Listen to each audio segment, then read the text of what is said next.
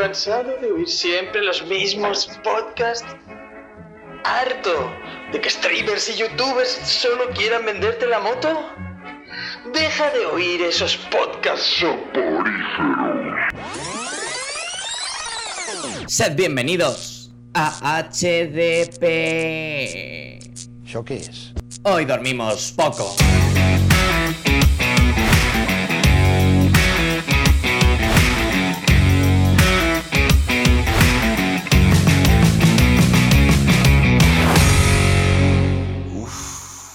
Creo que tengo la pulsión.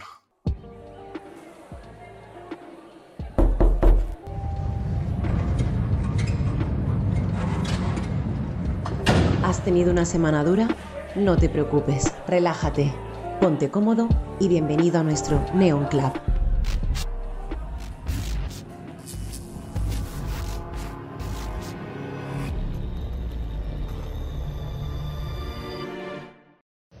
Admito que en adelante el acceso a mis recuerdos será espacialmente dictado.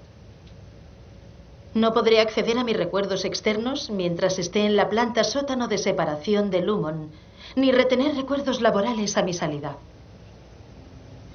Soy consciente de que esta alteración es completa e irreversible. Hago esta declaración libremente.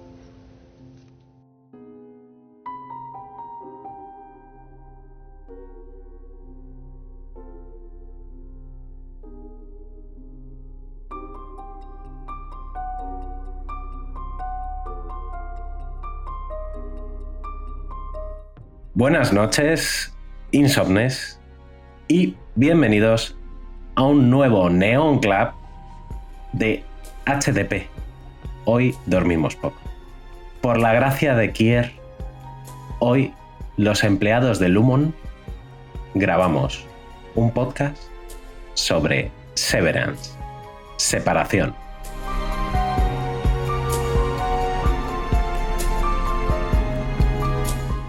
Y para esta ingente tarea, inabarcable tarea, me he traído a mis mejores compañeros.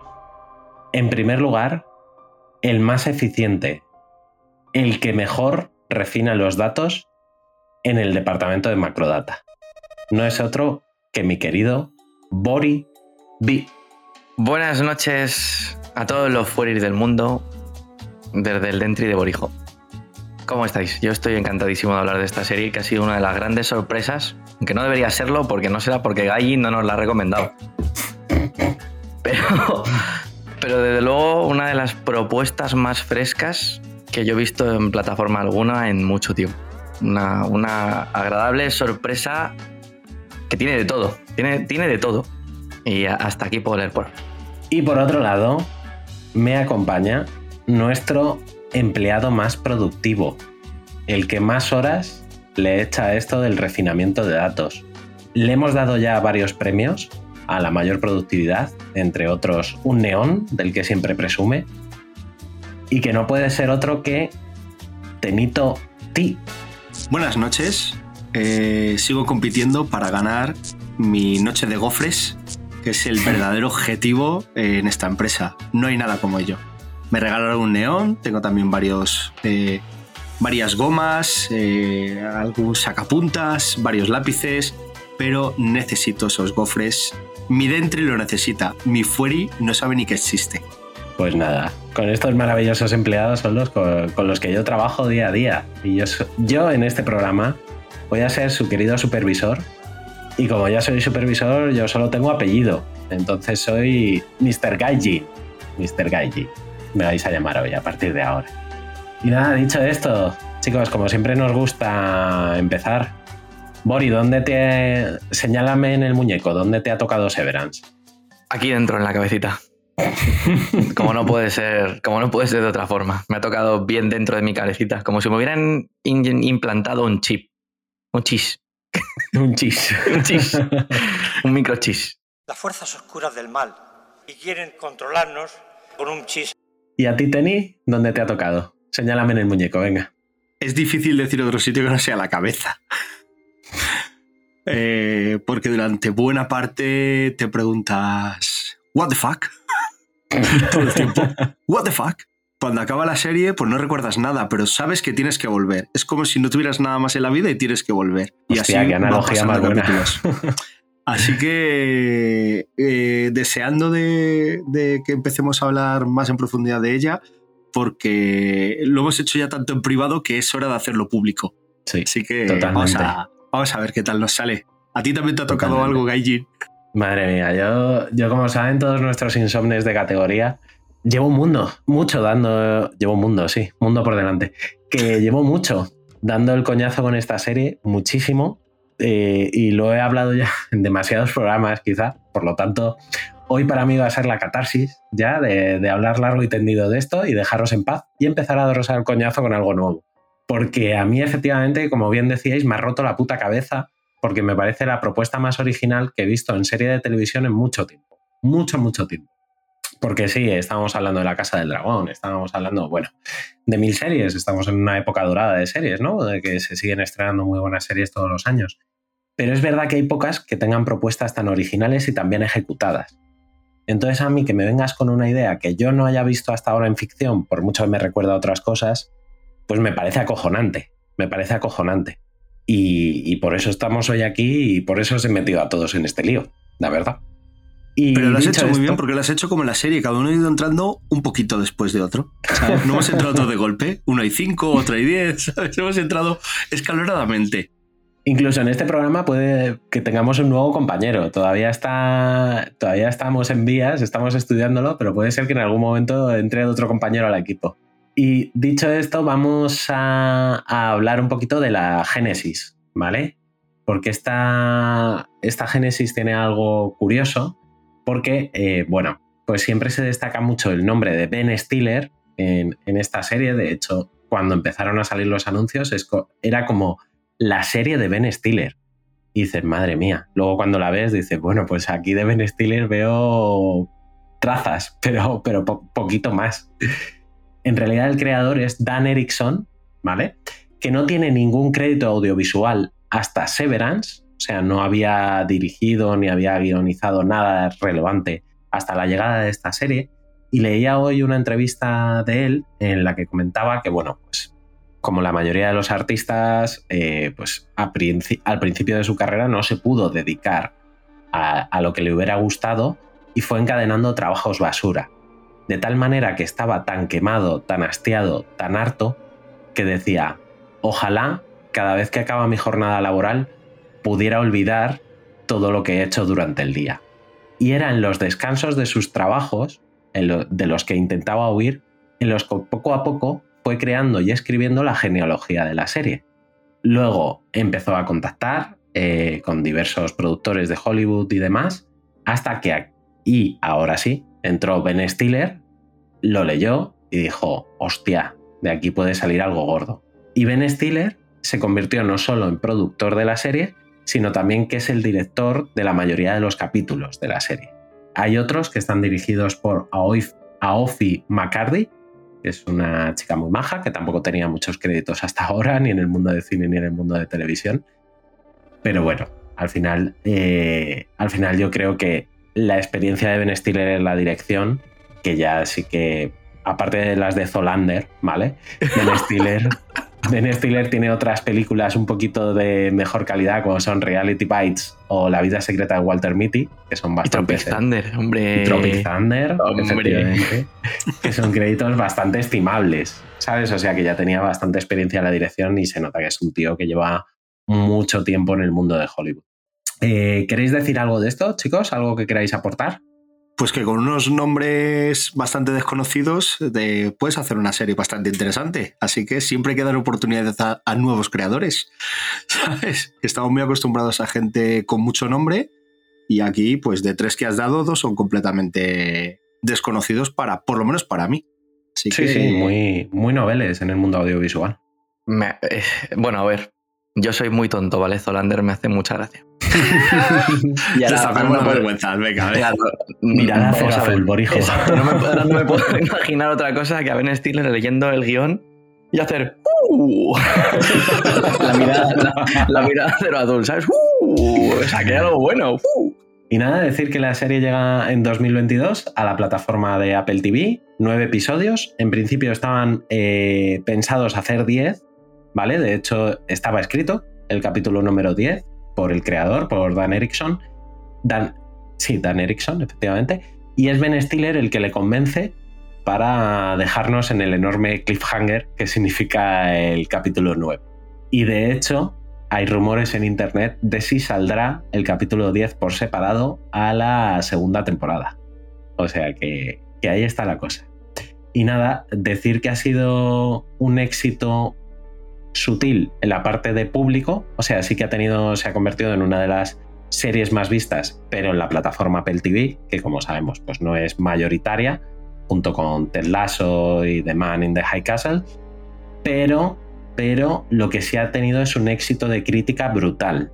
Brutal, o sea, tanto a nivel eh, Estados Unidos como a nivel internacional, los principales medios eh, la han puesto como una de las series del año, ha salido en todas las listas, como una auténtica revelación, han destacado el papel del cast en la mayoría, la originalidad de la idea, aunque como hablamos en nuestra Billy sobre los globos de oro, pues esto no se ha traducido en premios, amigos, porque en Hollywood gusta lo nuevo, pero no tanto.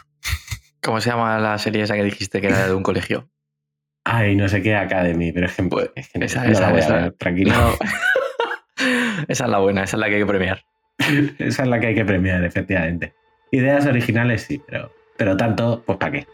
Y nada, eh, ya por pasar, ahora que hemos hablado un poco de la parte de producción, pues por pasar ya al cast, vamos a hablar de eh, pues el estupendo cast que tenemos, con actores más conocidos, más desconocidos, pero bueno, vamos a mencionar a los, a los principales.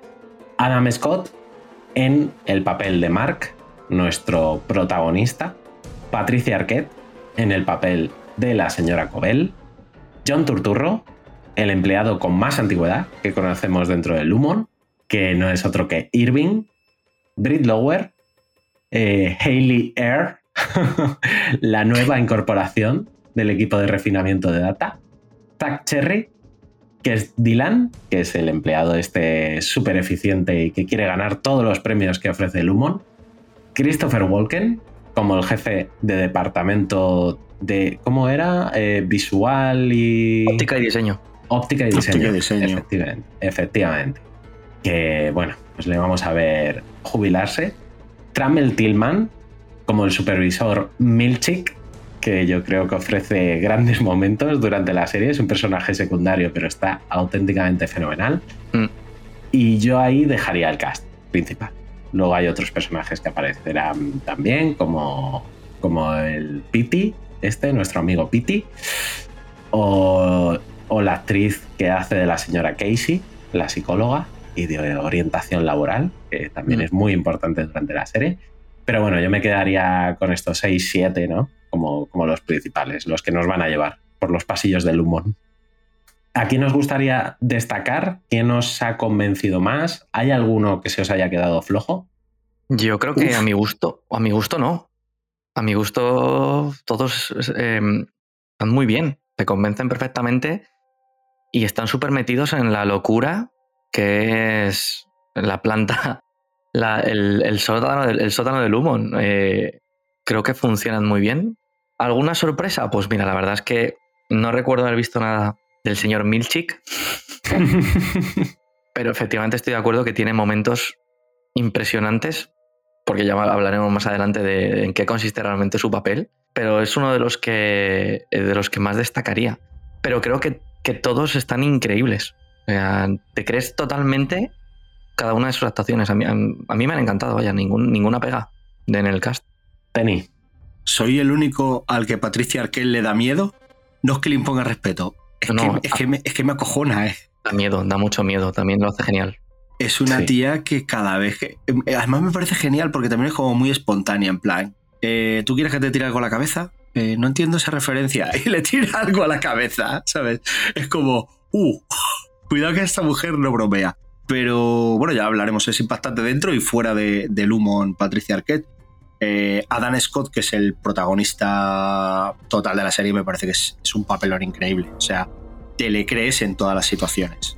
No es fácil, ya lo hablaremos a lo largo de, este Neon Club, pero no es fácil eh, hacer dos personalidades que sean la misma, pero que sean a la vez tan, tan separadas, tan distantes mm. entre ellas. tan separadas, ¿eh, Tenito? Sí, sí. Nunca mejor dicho. A mí me parece todo un reto, porque no es que interpretes a otro personaje totalmente, que es difícil. Que yo qué sé, yo fui de los que flipó cuando, cuando vi la serie esta de Fan Black, a una tía hacer 17 papeles en un mismo episodio. Pero hacer a la misma persona con dos personalidades así, hostia, ¿eh? es, no es una tarea fácil y te le crees totalmente. A mí, Adam, Scott me, me, ha ganado totalmente. De hecho, creo que estuvo nominado al Emmy como, como actor principal masculino. Y es, y es eh, vamos, y me parece que es como mínimo justa su candidatura. como mínimo. Así que nada, yo creo que un cast muy cachondo. Eh, bueno, Milchik se ha ganado los corazones de todo el mundo eh, porque es un hombre sacado de otra época. Los corazones y más cosas, ¿eh? Que buscando información sobre la serie he visto que ponía mucha gente calentita Milchik. Sí, sí, sí. Milchik, ahí. Milchik, su bigote y su jersey ajustado han hecho, han hecho estragos en, la población. Pero en realidad todos, todos me parece que son geniales. ¿eh? Turturro hace un gran papel, Christopher Walker hace un gran, papel, no sé. Todo me parece que está a un muy, muy, muy buen nivel y por eso nos ha llamado tanto la atención también porque era una serie que necesitaba interpretaciones muy buenas. Así que todo bien, todo bien por estos lares. En mayor o menor medida, perdona que te he cortado, Gallín. Nada, nada, dale. Es que es verdad que todos los personajes principales hacen dos, personalidades totalmente distintas para un mismo personaje. Personaje. Sí, sí. Eh, lo que pasa es que además tiene más mérito eh, porque todos los personajes, menos Patricia Arquette, tienen que hacer dos personalidades inconscientemente. Sí. O sea, son dos personas diferentes, pero no hay una intencionalidad en ser dos personas diferentes. Mientras Patricia Arquette es dos personas diferentes, pero con toda la intencionalidad del mundo. Sí. es una de, las maravillas de la serie. Y a mí, Adam Scott me parece un actorazo. Se dio mucho a conocer por su participación en Parks and Recreation, que es una serie con el humor más blanco que os podáis imaginar, muy heredera de The Office, y con un personaje que era además pura bondad. Entonces, verle aquí en este papel que tiene una carga dramática muy, muy importante en la parte del OT, del, del Fueri, como decía antes Tenito, pues, eh, pues la verdad es que me ha sorprendido muchísimo. Y también, y ahora cuando entremos ya en el desarrollo de los capítulos, la relación que se crea entre John Turturro y Christopher Walken me parece preciosa, maravillosa, pero que si, si has seguido la carrera de estos dos actores, jamás te hubieras imaginado esas escenas que van a compartir. Y es que es algo fuera de lo normal. O sea, que, que hayan tenido tanto atrevimiento, tanto los directores, creadores de la serie, de confiar en ellos para esto, como ellos de exponerse a esto, me parece que habla muy bien de esos actores. Y luego el descubrimiento de Brit Lower, que es eh, la compi que hace de, de Hailey. Mm. Sí, que me parece tremendamente impresionante. Sobre todo yo creo que luce mucho en los primeros capítulos, cuando está totalmente desubicada y quiere salir de allí a cualquier costa, yo creo que da una lección también dramática brutal. Así que nada, yo creo que repasito hecho al cast, uff, se nos viene una labor dura por delante. Así que... Va a ser, va a ser va a ser como intentar hablar de dos series distintas a la vez. Esto es complicado, ¿eh? Nos hemos metido en un... Sí. Esto es una labor de titanes. De titanes. menos mal que está Tenito. Mira, que está, menos mal que está Tenito, que siempre sale vivo de todas, ¿eh? Cayin, tú haz como en la serie. Eh, cuando no entiendas lo que estás viendo, eh, lo que te haga sentir eh, nervios y tensión, eso es lo que hay que refinar y lo que hay que contar. Eso, eso. Efectivamente, efectivamente. Pues nada, vamos a, vamos a ello y, y, bueno, antes de empezar sí que quería mencionar esos maravillosos títulos de crédito que tenemos con una música bastante desasosegante, tranquila pero desasosegante, y con unas imágenes que ya nos hablan un poco de esa dualidad que existe en la serie entre los inis y los autis, y eh, cómo a lo mejor la vida triste es la de fuera, no la de dentro, porque están protagonizados estos títulos de crédito por Mark en gran medida y ya vemos un poco cuál es su rutina diaria. O sea, que es una presentación narrativa. No solo son unos títulos de crédito que sirvan para iniciar la serie, sino que ya te están contando parte del argumento de la serie. Y una vez comenzamos, pues aunque voy a resumir los tres primeros capítulos juntos, sí me gustaría destacar la primera imagen de la serie en la que tenemos a Hailey tirada como si la hubieran tirado de un quinto, más o menos, encima de una mesa de una junta ejecutiva o algo así, con un altavoz al lado y una sala vacía. Ese es nuestro primer acercamiento a la serie. Y la voz del altavoz que repite eh, frases que para nosotros ahora no tienen ningún tipo de sentido. Bienvenidos a Severance Insomnes. ¿Inquietante? ¿Quién dijo inquietante, hombre? Este desconcierto que sientes en los primeros cinco minutos nos va a acompañar durante no se los nueve capítulos restantes.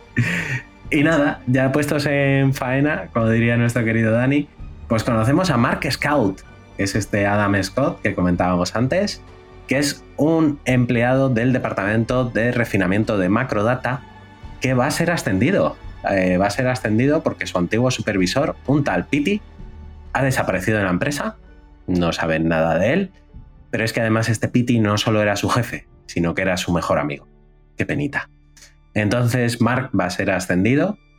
En el departamento de Mark tenemos a Irving, un empleado que lleva, se dice que lleva nueve años en la compañía, que es un firme seguidor de toda la teología de, Kier y que es muy fan de Lumon, de la empresa para la que trabajan. Y también tenemos a este Dylan, que es el empleado eficiente, el que siempre saca las cosas adelante. Y en, esta nueva faceta de cómo Pity se ha ido, a él le han ascendido, pues tienen que incorporar a una nueva persona que sustituya lo que hacía Mark cuando era empleado. Y no va a ser ni más ni menos que Hayley, la mujer tirada encima de una mesa. Entonces, como una de las primeras labores de Mark como supervisor, va a ser el adoctrinamiento de Haley y la introducción en, la empresa. Pero Mark está nerviosillo y descubre que no se le está dando nada bien.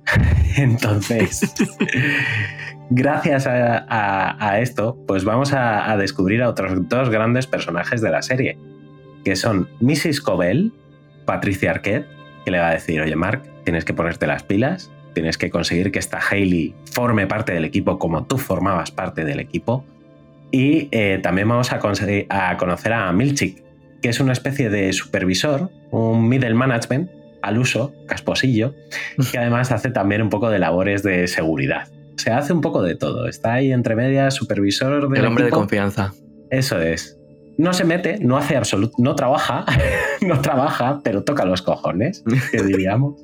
Siempre le tienes detrás. Siempre es el hombre que te observa. Siempre con una sonrisa y una actitud pasivo-agresiva. Es el, ese es el señor Milchik. Y nada, eh, vemos que Haley efectivamente, bueno, pues no solo porque Mark no lo consiga, sino en estos primeros capítulos pues se revela totalmente contra, contra el sistema. Porque algo que no hemos contado es cómo funciona esto de, Severance o la separación. Pues eh, Lumon, una empresa fundada por Kier, una antigua empresa farmacéutica, lo que ha conseguido, aparte de un pueblo para ellos solos, es fundar una empresa en la que la gente eh, se instala un chip en el cerebro, entonces separan totalmente su vida laboral y su vida personal. Ellos van a trabajar por la mañana y cuando va a empezar su jornada de trabajo, dejan sus cosas personales, cogen sus cosas del trabajo de una taquilla, se montan en un ascensor, el chip se activa olvidas tu vida en el exterior, ya solo tienes tu vida en el interior del humón. Y así es el sistema.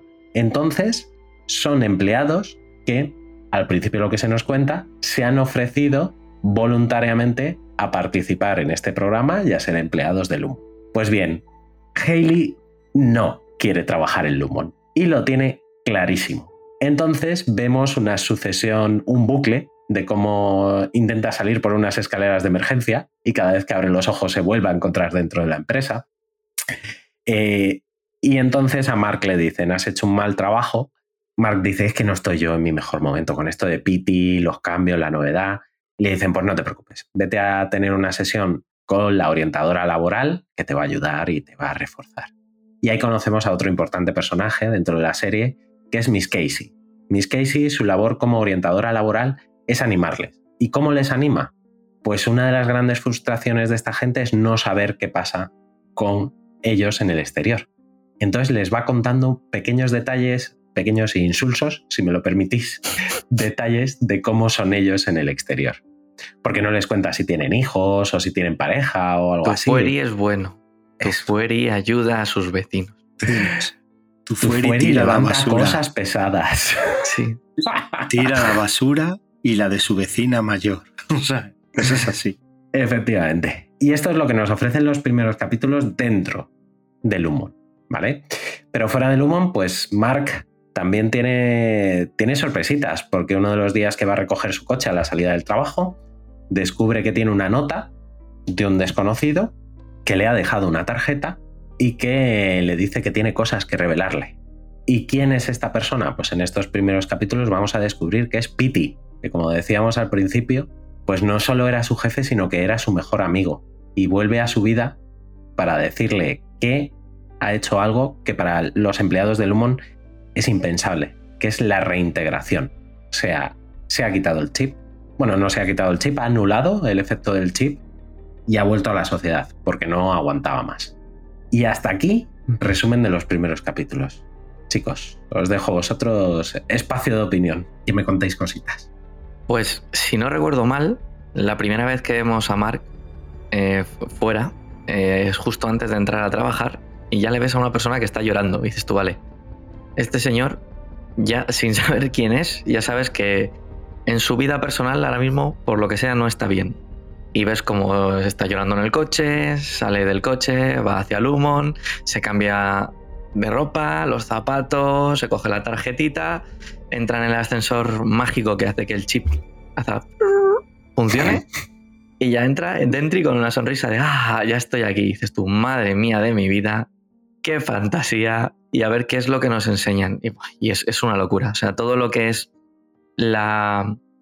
Todo, todo lo que es el entorno de trabajo de los Dentris, todo lo que es, como tú bien lo has llamado, bueno, increíblemente bien lo has llamado, la teología de, de Kier. De Kier. De Kier, de Kier, es verdad. De Igan, ¿no? Igan Kier. o sea, Sí, eso es. eh, es que todo esto que no entiendes nada, pero ellos es como si estuviesen en, en el día a día, es lo normal. Heli, esto es eh, refinamiento de macrodatos. Dices tú, joder, suena súper corporativo, súper que te cagas. Es una salita en un enorme, con cuatro mesas en el centro, con el suelo verde. Es verde esperanza, ojo, que para que haya tranquilidad ahí en los empleados. eh, sus premios, que Dylan es un, un tío maravilloso, el que has comentado que es el que tiene los mejores resultados y les dan atrapadetos, de esto de que metes un dedo por cada lado y dices, yo es que no, no hago más ¿Cómo que... te sueltas? ¿Cómo te sueltas? Que es como encima les regalas, están atrapados ahí dentro realmente y les regalas atra- atrapaderos, tío.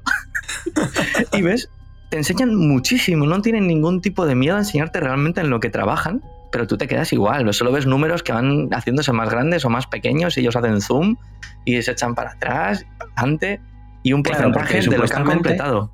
Eso, eso, supuestamente que no lo he explicado, lo que hacen en el departamento de refinamiento de datos es que tienen una pantalla en la que aparecen una barbaridad de números y en función de la sensación que les da el número, lo tienen que colocar en una de las cuatro categorías que tienen. O sea, arrastrar el número y meterlo en una carpetita. Ya está. Y pasas a la siguiente pantalla. Y así es, vas es cumpliendo una especie, objetivos. es una especie de sudoku siniestro. Porque les da como mal rollo un número, pero no solo un número, sino los que rodean al número, ¿no? En plan, este conjunto de números, ¿qué te produce? Mm, así como malestar, pues lo metes en una carpeta que a ti mm, no sabes ni, ni qué es cada carpeta. Eh, yo, refiriéndome a la escena que dice Bori de, de ese hombre llorando en el parking, yo lo primero que pensaba es que llegaba tarde al trabajo porque estaban todos los coches aparcados y él estaba ahí en el coche metido. Y, y cuando vi que entra, tal, no sé qué, y, y todo es guay, me planteaba al principio, antes de saber más de él, según iba avanzando la serie, si lloraba por algo personal suyo o lloraba por tener que volver a la empresa. No lo Mm. tenía claro, ¿no? Por si nos iban a plantear el, mira, entro en la empresa, me pasa esto, pero el tío realmente fuera está como deprimido en plan, hostia, es que eh, me he sometido a un proceso de, de una separación a nivel cerebral con un chip y tal, y, y es que tú imagínate la sensación, claro, es que es una sensación muy chunga el montar en un ascensor y a la siguiente vez que, que recuerdas algo es otra vez en el mismo ascensor. El ascensor se abre y se cierra, pero tú no recuerdas salir, dormir, juntarte con nadie. Entonces yo decía, luego ya va avanzando la serie y te vas dando cuenta de que el tío también tiene un drama personal, pero al principio decía, era por su drama, era por él de fuera o era porque está entrando en esta empresa que tiene un aspecto todo como de, como si fuera una ciudad fantasma y una empresa fantasma. Pasillos y pasillos y pasillos, porque para llegar a la oficina no es algo del ascensor, yo estoy en mi oficina, es recorro pasillos y pasillos laberínticos exactamente iguales, que nada los diferencia, sin carteles, eh, todas las paredes blancas, las puertas parecen camufladas, con la misma moqueta, y dices tú, hostia, ¿cómo saben dónde tienen que llegar? O sea, esto es dificilísimo. Y no te cruzas con nadie, y no hay máquinas de agua en el medio, máquinas de café, no hay nada no hay nadie más, solamente tu sala enorme con cuatro mesas y un señor con bigote que aparece por allí de vez en cuando para decirte, toma una trapa de dos. y poco más. Y, o llegas de melón. Claro, o llegas, o llegas al parking y ves un montón de coches, pero dices, pero ¿dónde está la gente, no? O cuando el tío está afuera también es como... No, no, se ve como mucha vida en todo, es lo que dices, ¿no? Tiene una ciudad Lumon pero ¿qué, ciudad es esta? O sea, parece una ciudad fantasma. Todo te crea una sensación de, desasosiego, de que, de que algo ni dentro ni fuera del Lumon va bien. ¿Sabes? Hmm. Todo, todo es un poco extraño. Sí. Y, y hablando de estas oficinas que decías fantasmagóricas, hay un, hay un detalle que me encanta y que leyendo hoy para preparar el programa he visto que eh, aparte de fantasmagóricas tienen una estética retro. O sea, realmente la tecnología nos podría remitir a los 50, 60 Estados Unidos. Efectivamente.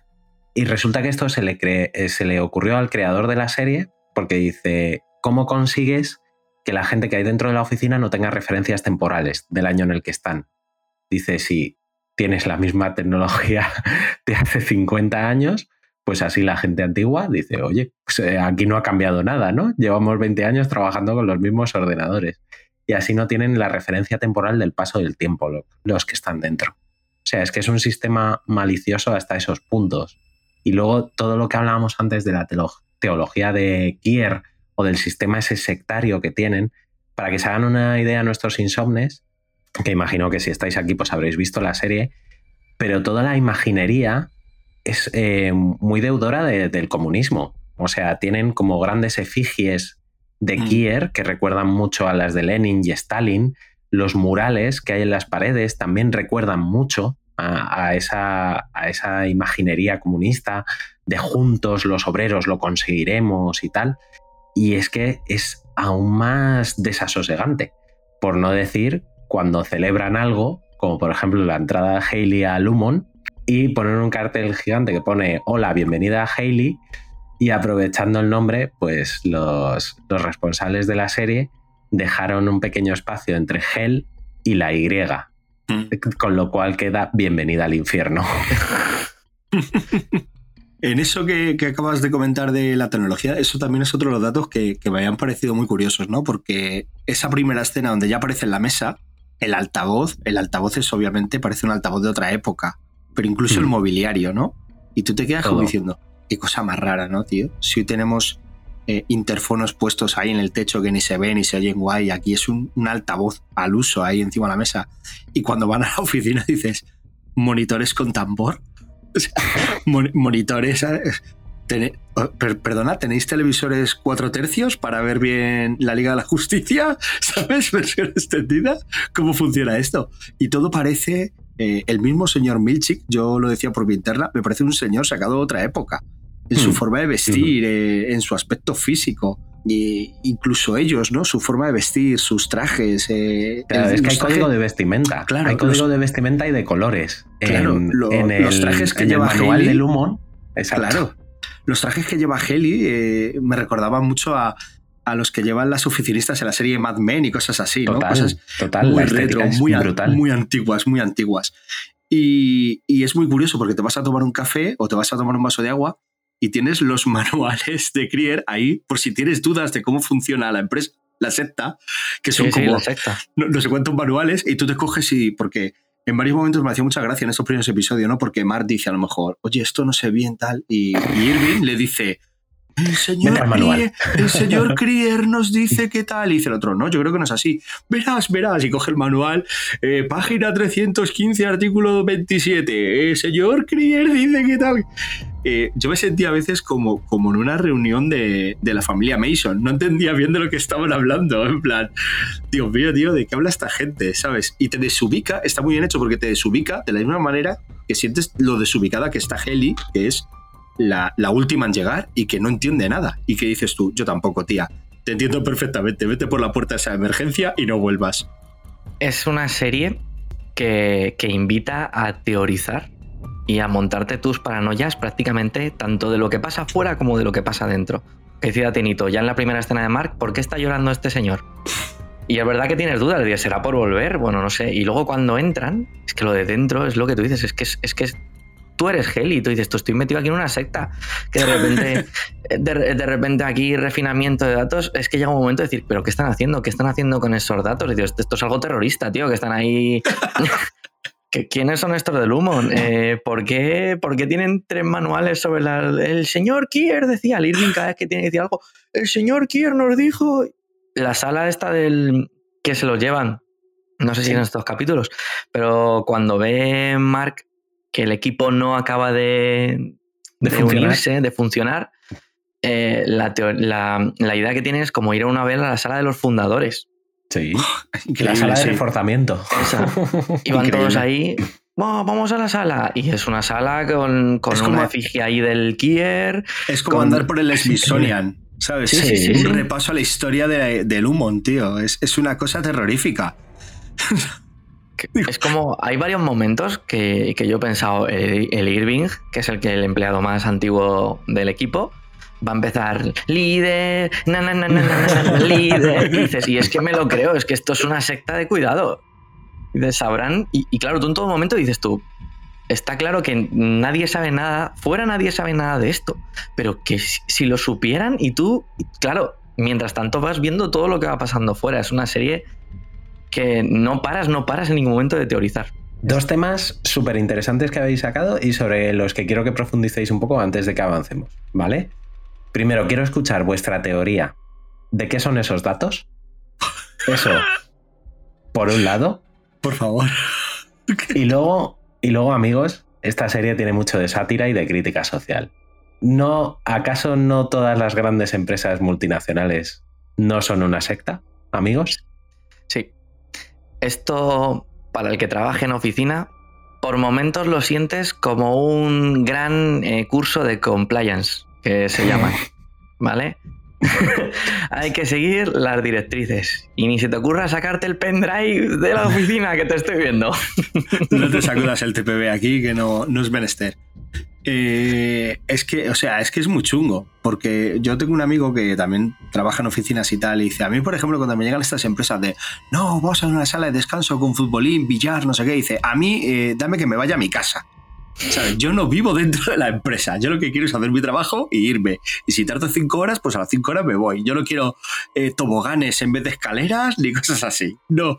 Y es precisamente lo que nos muestra esto, ya llevado al extremo. Eh, porque había un punto que sí que no lo hemos comentado, porque hemos hablado de lo que pasa dentro de la, de la empresa, pero lo que pasa afuera es que eh, Mark tiene reuniones sociales a través de, de su hermana que está embarazada y queda para cenar. Cenar, no cenar, que es un concepto muy interesante. Oye, nos juntamos para cenar, que no vamos a cenar, pero vamos a hablar. Y ves que fuera, o te dan unas pinceladas de que fuera realmente hay un debate ético sobre lo que es la separación. Entonces, eh, alguno, pues el típico listo ahí empieza, porque la separación vulnera nuestros derechos éticos, patatín, patatán, y le dicen, bueno, pues Mark es un separado de estos. Eh, ¿Tú qué opinas? Y claro, el otro, no, o sea, no, no tiene los argumentos suficientes de decir, porque no sabe lo que hace dentro de la empresa. Y dice, bueno, pues yo sí trabajo, tal, a mí me ayuda con mi proceso y con mi depresión y demás. Pero ves eh, que todo esto de la empresa también se traslada a la calle. También hay un debate de si lo que están Social. haciendo, por mucho que tú estés firmando tu consentimiento, esto se puede o no hacer. Te pueden tratar como un autómata o no. Eh, porque las implicaciones de olvidar tu vida de fuera son innumerables. O sea, un caso es que tú estés triste en un proceso depresivo y quieres hacer esto, pero claro, olvidas que tienes familia olvidas que tienes una vida fuera, que, que, tú puedes tener una persona enferma terminal y cuando entras allí no tienes ni idea y además no se pueden comunicar contigo porque ni sabes quiénes son. Entonces, así que hay un debate ético que me parece también muy interesante en la serie, que no se centre solo en el proceso oficina, sino que muestren que fuera hay un movimiento y se recogen firmas y se hacen protestas. Y, conciertos. y conciertos. y que él, y que él eh, al principio se pone incluso muy nervioso con esta gente, en plan, pero vosotros qué sabréis si ni siquiera eh, os han hecho esto y tal, ¿qué tenéis que decir, no? Y me parece muy interesante el concepto de, del, malestar social con, con este tipo de, bueno, no, de terapia, sino de, de, avance hacia, hacia un mundo ideal dentro de una empresa, hacia tener tu autómata eh, 100%. Sí. Y, em, perdóname, Gallo. No, no. No, que iba a decir que la sátira es bidireccional. O sea, se ríen tanto de las empresas multinacionales y de sus manuales de comportamiento, fiestas de empresa, el día, de, el día que os saco por ahí para hacer team building, el, claro, claro, todo esto. O sea, se ríen tantísimo de todo eso como el de los que dicen, yo nunca trabajaré para una multinacional, yo soy un profesional liberal, a mí nadie me compra mi ética y mis principios. Y hago conciertos y le tiro cervezas a la gente en contra, como si eso fuera a cambiar algo. Eso es. Es así, es que es esto que estáis diciendo, hasta en las reuniones de cena no cena, que yo entiendo que es verdad que Mark al final es como, tío, me siento incómodo, pero es que eh, la hermana es una santa y el cuñado es, es un genio, o sea, va más allá de un genio, es un gurú. El, cuñado es un gurú. Es un gurú, tío, qué grande. Dices tú, no me puede caer mal, pero madre mía, para aguantarlo. El cuñado es un cuñado, ¿eh? El cuñado es increíble. Riken. el cuñado, eh, Riken, el cuñado es, es, otra sátira realmente. Sí, total. Si es que se ríen de todo el mundo en esta serie, porque algo que no hemos comentado es efectivamente que lo adelantaba Tenito. También vemos un poco la vida de Mark en el exterior, aparte de esos encuentros con Pity, que incluso llega a vivir brevemente en su sótano, escondido. Eh, pues también vemos que tiene familia, que tiene una hermana, que tiene un cuñado. El cuñado es escritor, hartas comillas, por favor, a esto. Escritor, porque es escritor de la peor clase de libros que pueda haber, que son los libros de autoayuda y autosuperación. Y, con eh, fotos de él en portada para que la gente le conozca bien, ¿no? con fotos sexys de él. Y nada, descubrimos que la hermana está embarazada. Y también conocemos a la vecina de Mark. Esa, esa maravillosa mujer mayor, tan tan necesitada de ayuda, tan despistada. Que trabaja en una pastelería. Que nunca vemos esa pastelería. que también es orientadora de lactancia en cierto momento, por, lo visto, por lo visto. Sí, de estas, cosas, de estas cosas muy americanas, ¿no? De tener un hijo en casa y que vaya una matrona experimentada a asistirte en un parto en, en una piscina jacuzzi y luego te enseñe a dar el pecho, todo esto. Y que no es otra que Mrs. Cobell, nuestra querida Patricia Arquette. Por si era poco siniestra fuera de la oficina, es la vecina de al lado de Mark y mimetiza todos sus movimientos. O sea, está pendiente de cada cosa que haga, de si se sale de alguna de sus rutinas. E incluso cuando el cuñado escritor del libro de autoayuda le lleva una copia del libro de autoayuda a Mark a su rellano para cuando vuelva de casa, lo roba porque Mark no puede leer un libro de esos, no puede hacer nada que no esté controlado por ella. E incluso cuando Pity está escondido en su desván, pues le asusta, porque la ve, la reconoce y sale huyendo de allí. Pero Pity se deja algo en casa de Mark, se deja el móvil, se deja el móvil. Y el móvil no es que tenga muchos contactos, solo tiene uno y no le para de llamar al pobre Pity. Entonces Mark en una de esas eh, salidas de la oficina ve como Pity, bueno, pues eh, está perdiendo la conciencia, parece que el proceso de reintegración no está yendo bien y se desmaya en medio de la calle y él se queda con su móvil, con lo cual Mark está tensito, tensito, podríamos decir. Y lo que vemos también poco después, avanzados los capítulos, es que Pity finalmente muere y aquí pasará algo a lo que ya llegaremos más adelante. Mientras tanto, dentro de nuestro querido Lumon, no todo va tan bien como debería, porque por mucho que Irving le ha dado, les ha llevado a la sala de, refuerzo para conocer las maravillas de Kier. Por mucho que Mark ha tenido una charla que ha parecido que la tenía súper convencida ya y estaba dentro y se ha puesto a refinar data. Hailey, increíble pero cierto. Pues resulta que no.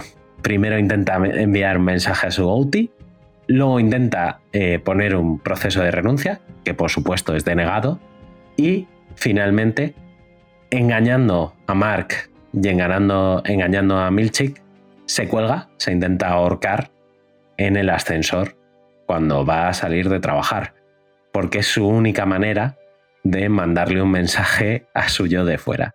Y aquí lo dejamos, chavales, que creo que, que saca unos cuantos melones por aquí. Madre mía. Un melonar eh, muy serio. Este, es, es, muy interesante ver el proceso de, de GLR. Porque yo reconozco que lo sentí como propio. O sea, es, es, que es verdad que todo el viaje de GLR es, es eres, eres, tú viéndolo desde fuera, entrando cómo me sentiría yo. Me sentiría exactamente como ella. Eh, estoy en un sitio que realmente no sé dónde estoy porque he nacido aquí. A mí, esta personalidad ha nacido aquí. No sé nada de fuera. Lo que hago aquí dentro me parece una tortura porque esto los datos me han obligado. No sé ni por qué estoy aquí. No lo he decidido. No caso ni con la secta que tienen aquí montada, ni acabo de, cuadrar con los compañeros y no hacen más que contarme que sí, que tengo que seguir. Pues nada, voy a mandar un mensajito interesante. El ascensor en el que entran y salen de la conciencia de Entry y de Fueri, para salir y entrar del trabajo, tienen los sensores y los escáneres más avanzados del mundo, de tal manera que si tú te intentas sacar cualquier tipo de información de dentro a afuera, ya sea una tarjetita con un mensajito o que te pintes algo en la, algo en la piel, o sea, cualquier tipo de información, ese ascensor se para y la liamos. Y la liamos porque llega un señor que solo aparece cuando has hecho algo mal, el de seguridad, que no sé si se llama el mismo Grover, no sé si me estoy inventando. Doug Greiner. Greiner, mira. Greiner. GR estaba ahí, ¿eh? Sí, sí, sí. Para ser yo no, no está tan mal. Y te lleva a una sala. A darte unos azotes. Que viene a ser como un pasillo que da muy mal rollo. ¿Cómo se llama ahora mismo la de castigo, no? El, la de descanso, la sala de descanso. La sala de descanso. Te lleva a un pasillo súper oscuro. Y acabas abriendo la puerta que se va estrechando, un pasillo que lo menos son 10 metros de pasillo y que se va estrechando. Muy mal rollo. Y al otro lado hay un ordenador, una silla, tú te sientas y enfrente de ti se pone el señor Milchik con una cara mucho más seria que cuando no tiene todo controlado y te hace repetir una y otra vez eh, como un precepto, como si fueses Bar Simpson escribiendo en la pizarra, eh, me voy a portar bien y, lo he hecho mal, etc, etc, etc. Y no te suelta de ahí hasta que se cree tu disculpa. Pero es que mientras tanto... tiene un detector de mentiras.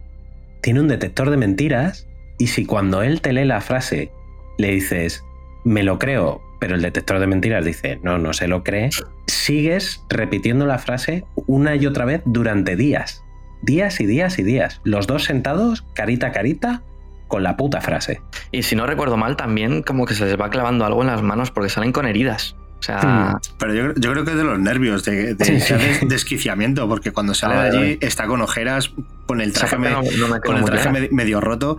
Es que es, es, muy gracioso porque ella llega y dice, eh, a ver, esta secta no me termina de gustar, eh, no sé bien qué hago aquí ni qué tengo que hacer. Y entonces viene alegretemente el señor Milchik en plan, hey, no pasa nada chica, te traigo algo que te va a convencer. Viene con un carrito, con una televisión y un vídeo y le dice, ah, este es, tu vídeo. Y le pone un vídeo en el que sale suyo de fuera diciendo, hola, eh, soy Vanessa y voy a trabajar aquí, acepto el procedimiento, todo me parece guay y esto es maravilloso. Me voy a someter a la separación.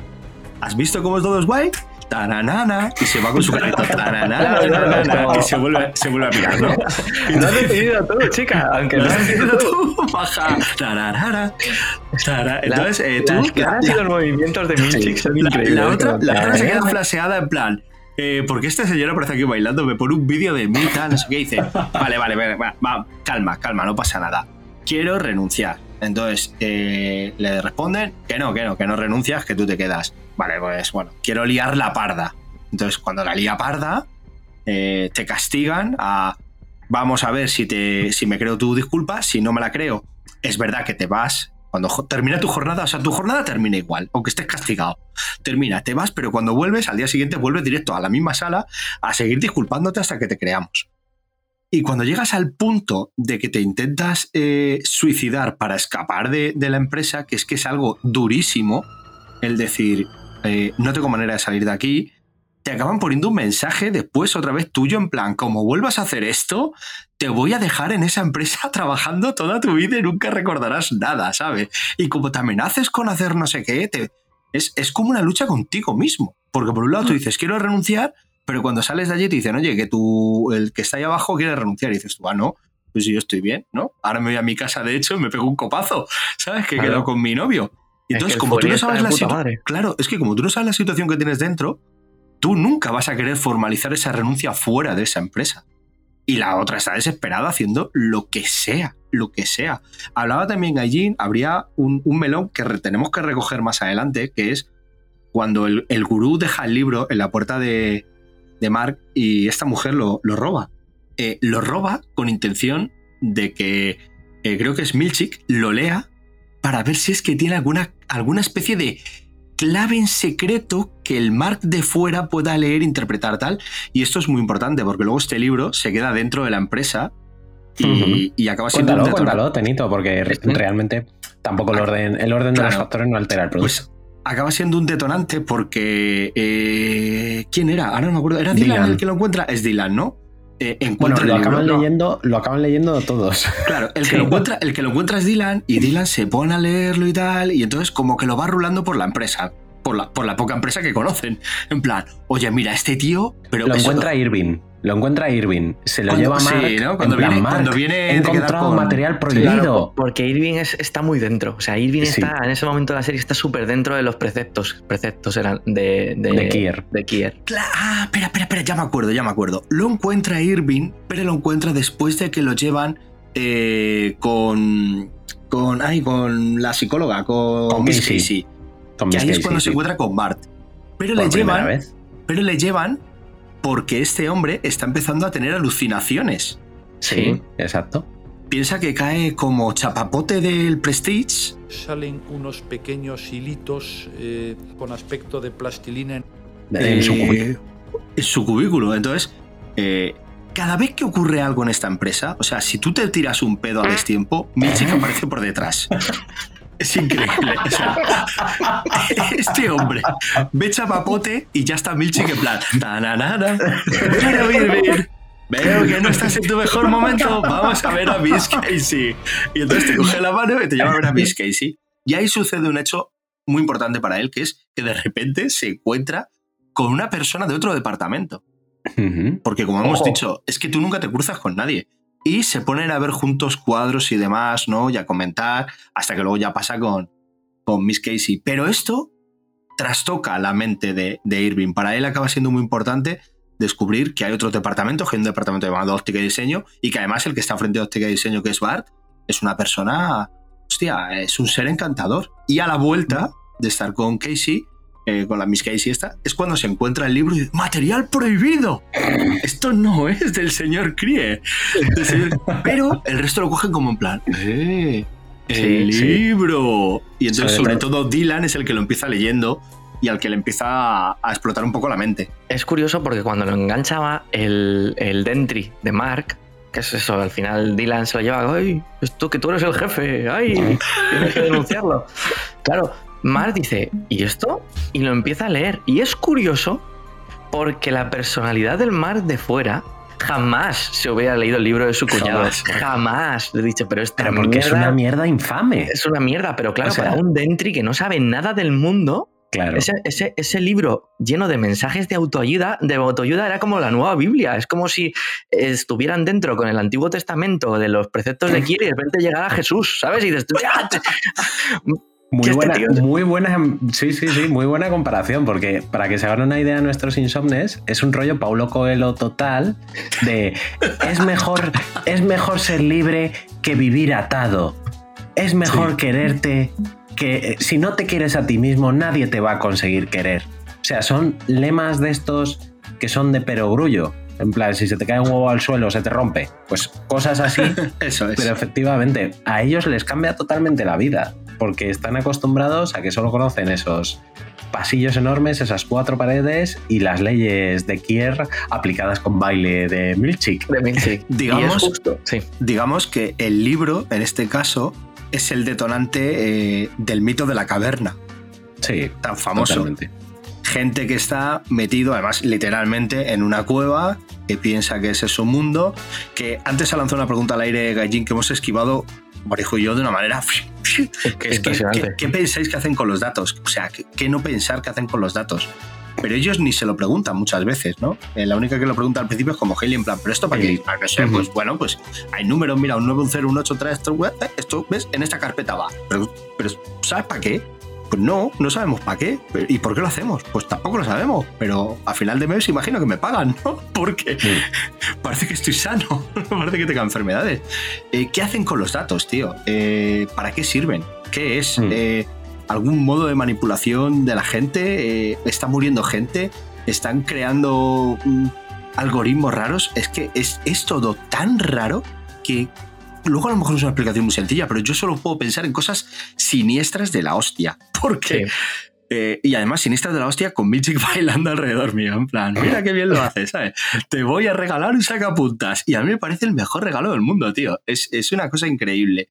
Bori, dale. Dos melones. sí, Sí, sí, Por entrar primero en lo de los datos, yo sí que pensaba que era una historia rara de, corporativismo del Lumon, nivel terrorismo en, en vete a saber lo que tiene yo. es que no, es que no se puede saber y ahí siguen y ahí siguen. Sí que es verdad que cuando Heli consigue su primer 100% de, de, macro, de refinado, dije, son ovejas, están haciéndoles un estudio, ¿no? Realmente esto no sirve para nada, les tienen entretenidos y esto es un estudio de a ver cómo funcionan estos ahí enterrados. Pero quién sabe, no acaba de estar claro. Y el, otro melón. Espera, antes de que vayas con ese, os digo mi teoría de los números. Suelta, suelta, suelta. Eh, a ver, Lumon se supone que antiguamente era una compañía farmacéutica, ¿vale? Eh, no es raro en las ficciones, ya sabéis que las compañías farmacéuticas y el demonio pues son casi cosas anexas. Es decir lo mismo. Eh, yo creo que lo que están haciendo, y esta es mi teoría totalmente personal, no la he leído en ningún lado, ¿vale? Yo esto lo hablé con mi pareja mientras veíamos la serie y nos gustó nuestra teoría. Que es que lo que están haciendo es un triaje. ¿Vale? Están haciendo un triaje como en un hospital, pues cuando entran varias personas a urgencias se decide, oye, pues atendemos a este o a este, pero con gente que va a morir. Entonces es como un sistema de decidir a quién tratamos y a quién no de forma totalmente objetiva y sin que nadie sepa las razones que hay detrás. Porque no hay razones, efectivamente. Solo hay gente eligiendo números al azar. Pero esta es mi teoría. ¿Vale? Y, con esto lo dejo porque de verdad es una teoría estúpida sacada de la nada. Pero es la mía y a mí me gusta. es, mi mierda. Segundo melón, Borijo. El libro, el libro, Dylan, el, el megamaster del refinado, hasta ese momento realmente se limita a ser un personaje que está dentro de, de, lo que hacen, o sea, él es bueno haciendo el refinado, pero es muy sarcástico con, para con la empresa y para con Irving. O sea, mete bastantes tascas. O sea, no yo vengo aquí, hago mi trabajo, pero, pero está pendiente de todo y no sabes realmente de qué pie acaba cojeando hasta que encuentra él el libro, porque al final Mark se lo está leyendo a escondidas y ve a Mark que lo guarda y Dylan dice, oh, pues ahora voy yo. Y también se lo va leyendo. Y ahí es cuando empiezas a ver también un poquito más de Mark, que estaba como en su papel de estoy, refino, pero solo soy sarcástico y me meto con Irving. Sí. pero, pero ahí estoy. Eh, y ahora mismo no me acuerdo otra cosa que ha dicho Tenito que quería comentar, pero ahora mismo se me ha olvidado. Así que podemos pasar. No te preocupes. es que son muchas, estas series son muchísimas cosas. Son muchísimas cosas. Yo iba a decir de esto que es como que nos enseñan, también con lo que decía Tenito de Irving y Bart, de cuando se conocen los jefes del departamento, que al final es como que nos van enseñando los puntos de ruptura de cada uno de los personajes. O sea, al final, Haley provoca un efecto en cadena que hace que todo lo que había en ese departamento de macrodata se vaya a ir más tarde o más temprano a la mierda. Haley es como el, y la salida de Pity es como el punto de no retorno. Y a partir de ahí, todo lo que tan detalladamente había construido Lumon se va a ir a la mierda. Por un lado tenemos a Dylan con el libro. Por otro lado tenemos a Mark con Pity y con Haley. Y por otro lado tenemos a Irving, que sí, hasta hace cinco minutos era el empleado modelo. Pero es que ha conocido a Bart, el jefe de óptica y diseño, y madre mía, es que le pone cachondísimo. A nivel intelectual y a nivel todo. Mm. Entonces, claro, pues el punto de rupturas de uno va a ser descubrir la libertad y para otros va a ser descubrir el amor. Como Entry, porque Fueri no saben qué vida tienen. No saben si están casados, si tienen 18 hijos y tal. Pero su Dentry, pues también siente cosas, y siente picorcitos, y siente atracciones. Entonces es, es, eh, es terrorífico. Al final Realmente. sigue siendo una persona humana. Claro. Que se puede enamorar, o que te puede odiar, o que se puede revelar, o que puede parecer el más sumiso de todos. Eh, tenemos un melón, ¿eh? Tenemos un melón con, con Irving y con óptica y diseño. Porque ahí está la estratagema que ha hecho Lumon para que tú no te cruces con nadie más y no quieras saber nadie más de, de otros departamentos dentro del suyo. Y es Cuento este. un par de cositas más, Teni. Dale, y dale, y dale, y dale. y que- avanzamos a ese punto. Y avanzamos a ese punto porque es súper interesante a lo que nos va a llevar a este punto de ruptura. Que es que, eh, bueno, pues como decíamos, Pity ha muerto en el exterior. eh, Mark, que cada vez está más interesado por unir sus dos mitades, empieza a investigar y consigue eh, ir al funeral de Pity. Ojo, y a que no sabéis a quién se encuentra allí, curiosamente, a su querida vecina. Pastelera. La pastelera, efectivamente, que estaba ahí, porque bueno, pues eh, casualidades de la vida. Y que en realidad Mrs. Cobell lo que iba a recuperar era el chip de Pity para investigar cómo han conseguido eh, eliminar la separación y hacer la reintegración. A la vez, Mark Dentry descubre que en la foto de equipo hay un mapa de zonas que él no ha explorado de la oficina. ¿Y con quién lo comparte? Pues con la rebelde del grupo, con Hailey. Y empiezan a investigar qué otras áreas hay dentro de la oficina en otras plantas, o si en vez de coger el pasillo que coges siempre vas a otro lado. Y ahí viene unos uno de los momentos favoritos de Tenito de toda la serie, un momento que, que- que ha disfrutado enormemente, que es que abren una puerta y encuentran a un señor amamantando cabritillos. O sea, no, no puedo haber algo. O sea, es que a mí me explotó ahí el cerebro en plan, ¿qué más me voy a- ¿qué, qué más hay en esta empresa? O sea, aparte de un Smithsonian subterráneo, de una empresa llamada, de, de un departamento llamado óptica y diseño aquí haciendo cuadros y pintando y demás, uno refinando datos en los ordenadores del año catapum chimpún, ahora hay un tío criando cabras aquí abajo, y para mí son un montón de piezas de puzzle que no encajan de ninguna manera, en plan, no he logrado hacer el marco del puzzle todavía, que es lo primero que hace es para empezar a rellenar por dentro. Y me faltan piezas. O sea, no entendía nada y es genial porque lo que decía Borijo. Tú como espectador te pones en la situación de ellos también. Y ellos tampoco entienden qué hace ahí un hombre criando cabras. Y cómo encaja eso dentro del humor y si lo que ellos hacen con los números es para algo con las cabras. y es que tú estás exactamente igual que ellos, ¿eh? Es, es espectacular cómo hacen eso. Efectivamente. Y, y además en esta estratagema maliciosa, y justo lo que ibas a decir es que en esos vagabundeos de Mark y Haley es cuando se encuentran en uno de ellos a Irving, que viene de estar con Bart, y como él no quiere confesar que empieza a, tener, a sentir cositas, a sentir cositas, les dice, oye, deberíamos visitar a los compañeros de óptica y diseño. Son majísimos, hacen cosas súper guays y hace mucho que no hay unión entre los departamentos. Esto debería, debería ser más habitual. Y aquí es donde descubrimos lo que antes decía Tenito, otra de las estrategias terroríficas que tiene Lumon, que es generar leyendas dentro de la empresa de que eh, un departamento hace años mató a otro departamento en una discusión o que los de ese departamento infectaron a todos los del departamento de Macrodata y les mataron. O sea, crean auténticas historias de terror para que compañeros de distintas áreas no se relacionen entre ellos. Pero como si estuviéramos hablando de, de- de la conquista de una batalla. O sea, es que pintan Sí, cuadros y sí, todo sí. con, con macrodatos apuñalando óptica y diseño o al revés. O sea, es, es una estrategia. O sea, tú imagínate estar en tu oficina y decir, oye, ¿puedo ir a la oficina? ¿Puedo ir a, ahí a la puerta al lado? No, no, los de marketing una vez eh, mataron a uno que entró ahí. Y tú, "Oh, pues, pues yo no entro, claro. O sea, que imagínate. Es que me parece tan loco. Y tú es como. Y además, esto indigna mucho a Dylan.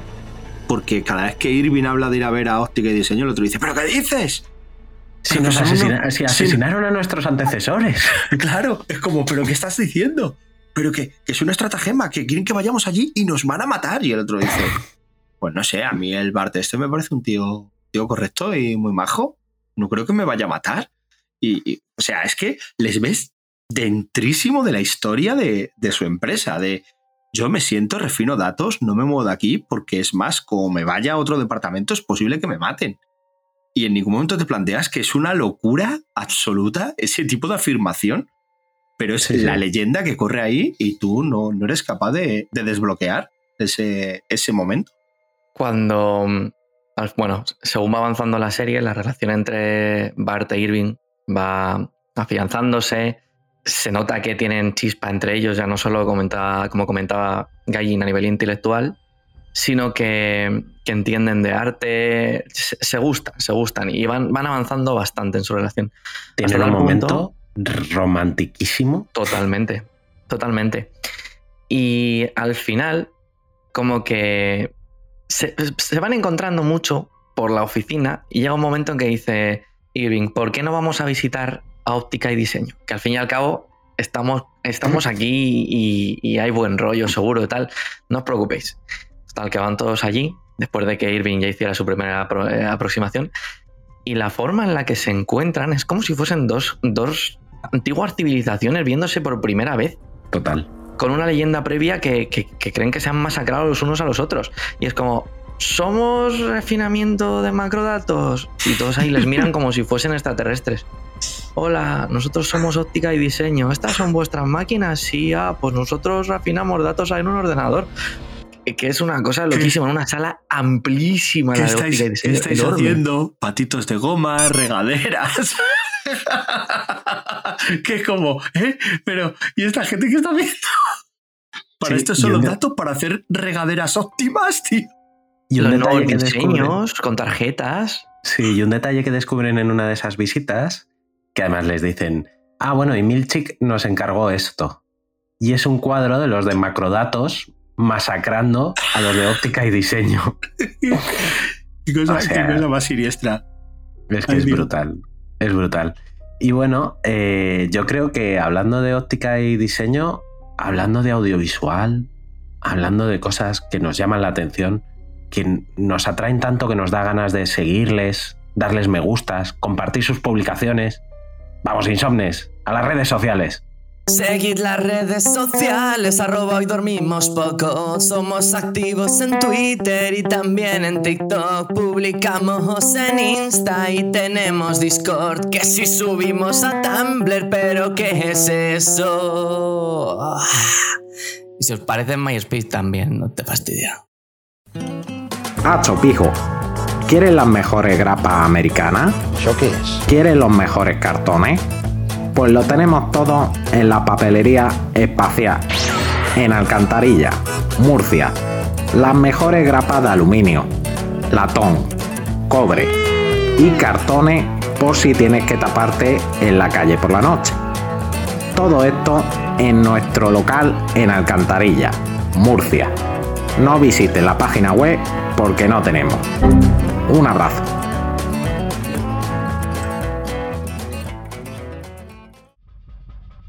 Pues nada, Insomnes, lo sentimos mucho, pero es la hora de volver a la oficina después de escuchar a nuestros patrocinadores y nuestro anuncio en redes sociales.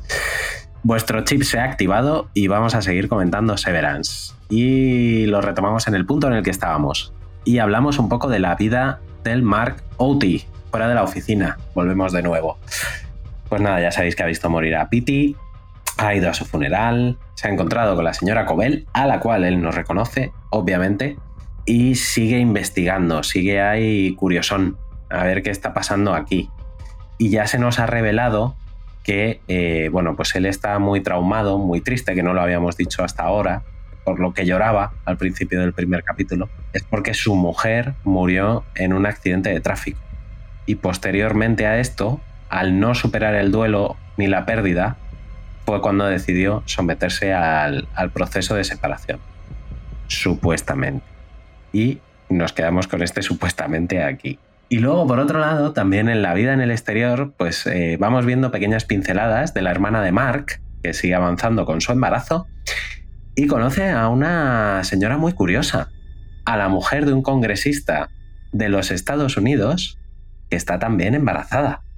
Pero lo curioso es que tiene ya tres niños, pero no recuerda los anteriores embarazos. ¿Qué tal os suena esto? Tenito, Borijo. Esto me suena extremadamente mal. Porque, porque los momentos en los que Mark está fuera son un momento también de desahogo para ti, de tanta tensión dentro de la oficina y de no saber lo que pasa, ¿no? Vale, hago una cena donde no hay comida, pero bueno, al final es una charla entre, entre amigos. Tiene citas, le organizan una cita con, con la matrona o la enfermera que le está llevando el parto, ¿no? Alexa creo que se llama. La cosa no va bien porque es que es muy difícil tener una cita con una persona a la que te dice, bueno, ¿qué tal el día? Pues no lo recuerdo. Y encima cuando sales de la cita hay unos manifestantes tal y te enfrentas a ellos. Eh, entonces, cuando te das cuenta que esta mujer se va a ir a, tener un bebé a, unas instalaciones, lo que hemos dicho, ¿no? Todo muy americano, en plan, hemos alquilado un tal, no sé qué, y allí se va a dar un paseo y conoce a otra mujer embarazada, hablan, toman café, y cuando la ve fuera de allí, no sabe quién es, es como, espérate, espérate que, esto de la separación que se está hablando a nivel de empresa y de lo guay que sería eh, tener. Esto, esto parece que se está yendo de madre, ¿no? Esta mujer tiene pinta de, de, que no me recuerda no por el estrés del parto, sino porque de verdad no sabe quién soy. ¿Qué está sucediendo aquí? ¿Qué le pasa a esta sociedad? Y te vuelve a crear un desconcierto. Te vuelve a crear. A mí en ese momento me, me dejó otra vez en plan. Dios mío, esto como una plaga zombie se está extendiendo y se ha salido del laboratorio. Otro melón, otro melón para reflexionar de forma si es ético o no separarse para los momentos traumáticos, como puede ser realmente a nivel de dolor un parto, no vivirlo tú, sino que lo viva otra persona dentro de ti. Y tú ya cuando lo has tenido, pues vuelves. Congresistas haciendo de congresistas y farmacéuticas haciendo de farmacéuticas. Es que es brutal, ¿eh? o sea, es brutal ese concepto. Porque claro, dirías, Marca ha hecho lo mismo. Para evitarse el dolor, para evitarse que sean 24 horas de no superar el duelo de la pérdida de su mujer, pues hay 8 horas al menos al día que es feliz, supuestamente. O él cree que es, es feliz. O sea que es, es, terrible los mensajes y las ideas que plantea esta, esta serie. Y mientras Mark da un pasito más adelante y decide contestar al móvil y quedar con la persona que hay al otro lado, que fue la que hizo la reintegración de Pity. Pero es que en paralelo, la señora Cobel le ha llevado a nuestro querido jefe de seguridad Grier el chip y han descubierto el origen de dónde pueden haberle hecho la reintegración a Pity. Entonces Mark va a visitar a esta curiosa señora que le explica lo que es el proceso de reintegración y que Pity tenía muchas cosas que contarle y que están viviendo una mentira y que son todos unos desgraciados y tal. Y cuando Mark está allí, aparece el de seguridad. Pero bueno, la verdad es que la señora, aparte de operar, lo que hace muy bien es cargarse al de seguridad. Ya sea, de manera delicada o por mitosis. Y decirle a Mark que huya de allí y, y que siga investigando por su cuenta dentro del humor. Y dentro de Lumon, eh, todas estas cosas que han pasado, que Haley haya intentado suicidarse, las eh, que se estén intentando unir los departamentos, cosa que Kier nunca hubiera querido, pues llevan a que eh, despidan a la señora Cobel. O sea, a través de un megáfono, porque es como, como, se, como, se, como se comunican el consejo directivo de Lumon, la dice que ha sido cesada de su cargo en una escena en la que Patricia Arquette se sale gritando a más no poder que ella lo ha dado todo por la empresa y que sin ella no son nadie y tal y no sé qué. Y muy fríamente le dicen, sí, que te vayas. Y luego incluso cuando ella está soltando un speech, un monólogo, le dicen, no, no te preocupes, ya han colgado. No, no sigas hablando que ya han colgado. Todo, todo, este, todo este proceso de despido de la señora Cobel es una cosa increíble porque tú ya habías visto antes que la señora Cobel está súper pagada de sí mismo de su trabajo. O sea, ella es. Tú, de hecho, yo voy un momento que digo, esta es la jefa, jefa, jefa, jefaza. O sea, no solo de la planta esta de separación, sino que es, un nombre importante. De las que van a heredar la empresa. Correcto. De las que trabajan como si fuesen a heredar la empresa, sí, sí, sí. Pero hay un personaje increíble, que es Natalie, La secretaria. A, La a esa sec- quería ir yo, a esa quería ir yo ahora. La secretaria de la gente que está más allá del megáfono. La gente del, con- del consejo directivo de, de, de Lumon se pone en contacto. Bueno, habla a través de Natalie. O sea, Natalie es simplemente la receptora de las palabras y la emisora ¿Otro para la gente que megáfono? está. Correcto. Exacto, es un megáfono para la gente que está por debajo de los del, de los del consejo. Y es lo que tú dices. La, la Harmony Cobel está haciendo el speech de es que yo lo he dado todo por esta empresa y mientras tanto Natalie está ahí mirando como pues sí, qué bien. Y cuando acaba le dice, no, si yo los tengo aquí en el pinganillo ya han colgado hace rato, o sea, le- les ha, ha caído el saco roto. Y tú ya estás viendo a lo largo de todo el transcurso de la serie lo que comentábamos, que, que no está muy allá. O sea, va más allá. Es como la que está haciendo dos papeles o más sin tener ningún tipo de chip implantado. O sea, por dentro en la empresa ella es la tía seria, jefa, jefaza del mundo, y fuera la dulce pastelera que intenta meterse en la vida de Mark, pero meterse en la vida de Mark hasta el punto de que acaba siendo también como la ayudante de la hermana después de parir. Orientadora de lactancia. Exacto, es que es un Sí. concepto que es Sí, sí, sí. Hijo de mi vida. Así es. Así es. Como, sí, yo me he movido, yo he cogido el, el chip de Pity. Una vez estaba ahí el cadáver, yo estoy allí haciendo que, aunque ahora mismo estamos con dificultades, todo vaya adelante, pero mientras tanto me estoy metiendo en la vida de Mar porque algo no me acaba de cuadrar. Increíble el papel de, de Patricia Arquette. Pero también, porque- ah, perdón. di, di, Sí, di, di, Tenny, de- no, no, dile porque ibas Bueno. a seguir por aquí. Yo iba, yo iba a Eh, abrir otro. Sí, pero porque eh, tenemos a, a esa junta directiva o ese consejo o lo que sea, ¿no? A, a esos dioses que nunca se les ve y que solo se comunican por, por un altavoz. La primera vez que los ve, la primera vez que los oímos, de hecho, bueno, que no los oímos, que sabemos que están ahí, es precisamente con, con la señora Cobel y Mar, cuando le dice Sí. un momento, el consejo ha decidido qué tal, no sé qué. Y entonces le- como que le pone el altavoz así delante, ¿no? En plan, Cuando le ascienden. habla. Y el otro es como, eh, muchas gracias, tal. Y le dice, no, si no están. Entonces tú empiezas todo el rato te piensas que te están vacilando.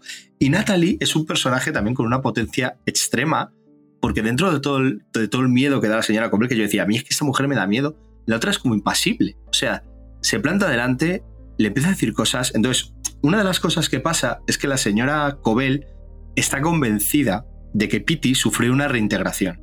Pero el consejo esto no se lo cree porque dice que eh, la puesta del chip y la activación del chip es irreversible.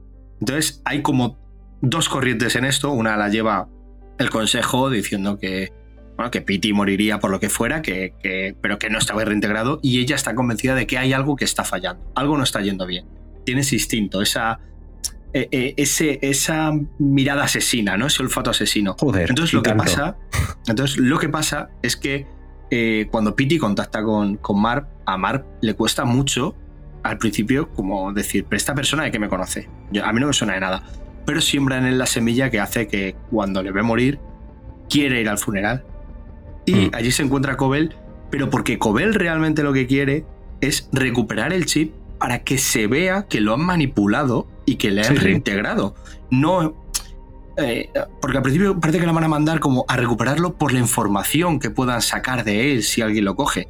Pero ella lo que lo quiere es para que, que Granger, ¿no? El, Sí, sí, el- por eso manda al de seguridad a Al- buscar el origen claro. de la modificación del chip y por eso el de seguridad Dice, pues, le acaba claro. palmando. Ahí es donde lo dice, pero es todo porque tiene como esa confrontación con el consejo donde ella tiene una versión y el consejo le, le dice que no. Y realmente eh, ahí tenemos, luego más adelante eh, se, se desarrollará más.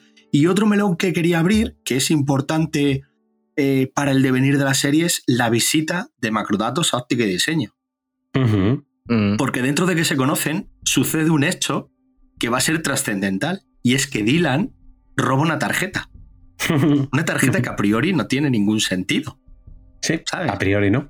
A priori no tiene ningún sentido. Y esto va a desencadenar eh, ya hacia el final de la serie estos dos hechos. El saber que Pity ha sido reintegrado y demás, y el que este hombre, este hombre roba en la tarjeta, va a ser, eh, como decía Borijo, tú has estado en una montaña rusa subiendo poco a poco una cuesta arriba para luego caer al vacío desenfrenadamente en dos capítulos bastante frenéticos y llenos de revelaciones que sin embargo para mí no hace nada más que rascar un poco la superficie de lo que pasa en toda esta serie, ¿sabes? Ya veremos segundas temporadas y terceras. Pero son pequeños detalles, es una serie que me gusta porque pequeños detalles que parece que no van a llevar a nada, realmente desencadenan, es un efecto mariposa, ¿no? El, robar una tarjeta y guardarla en un bolsillo, que tú puedes pensar que en otra serie simplemente es para luego llegar a la oficina y decir, mirad lo que he robado de óptica y diseño, ¡Oh! ¡El fuego!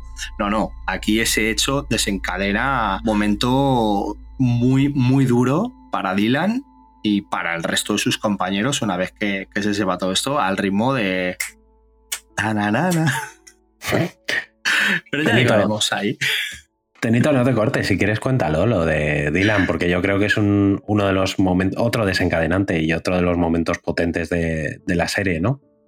Bueno, pues en, este momento no hay música, eh, no hay baile y hay eh, dos actuaciones tremendas en un cara a cara eh, brutal. Es lo que decíamos. No es fácil interpretar un personaje que es el mismo, pero que tiene dos personalidades. Situación, nos vemos en una casa con un niño que está contando y con la tele y demás, y de repente, como en un armario zapatero, tío, nos encontramos a Dylan sentado y a Milchik enfrente de él. Entonces Milchik mm. da una orden como de activarle y de repente Dylan despierta eh, en lo que no sabe si es su casa o dónde está. Simplemente sabe que no es la oficina. Y eh, Milchik le dice, sé que te llevaste una tarjeta de diseño, yo no lo vi, lo vimos por las cámaras de seguridad, sé que la has escondido, no quiero pasarme el día buscándola, dime dónde está. Entonces el otro es como, pero esta es mi casa, pero este soy yo, pero ¿dónde estoy? El otro está flipando de repente de estar despierto fuera de la oficina y entra un niño y le da un abrazo. Y mm. el otro, claro, el otro se descompone completamente en plan, pero este es mi hijo, ¿qué, es esto? Y le dice, te has portado mal, te dije que contaras hasta 10.000 mm, millones y solo has contado hasta 9.000 millones, ¿sabes? Y, en todo el desconcierto le dice, la dejé en el váter detrás, tal, en el segundo por la izquierda, patatín, patatán. Y entonces vuelve a dar la orden Milchik de que le, le desconecten del sistema de separación y, y vuelva a ser su, su fueri. A todo esto, mm. antes de advertirle o al día siguiente en la oficina, le dice, oye, lo que pasó ayer en tu casa no se lo cuentes a nadie porque esto crearía mucho desconcierto en la empresa. ¿Cómo no le vas a contar a la gente que son capaces de activar el chip fuera de la empresa? Que es otro de los detonantes grandes de la serie porque habíamos visto un chip que se activa en la empresa, un chip que tiene un civil puesto que se activa en momentos que no va a querer recordar, como es un parto porque es muy doloroso, pero es que ahora descubrimos que este chip, si quieren, te lo activan en cualquier momento, eh, estando en tu vida eh, diaria, normal, en tu casa, fuera de la empresa.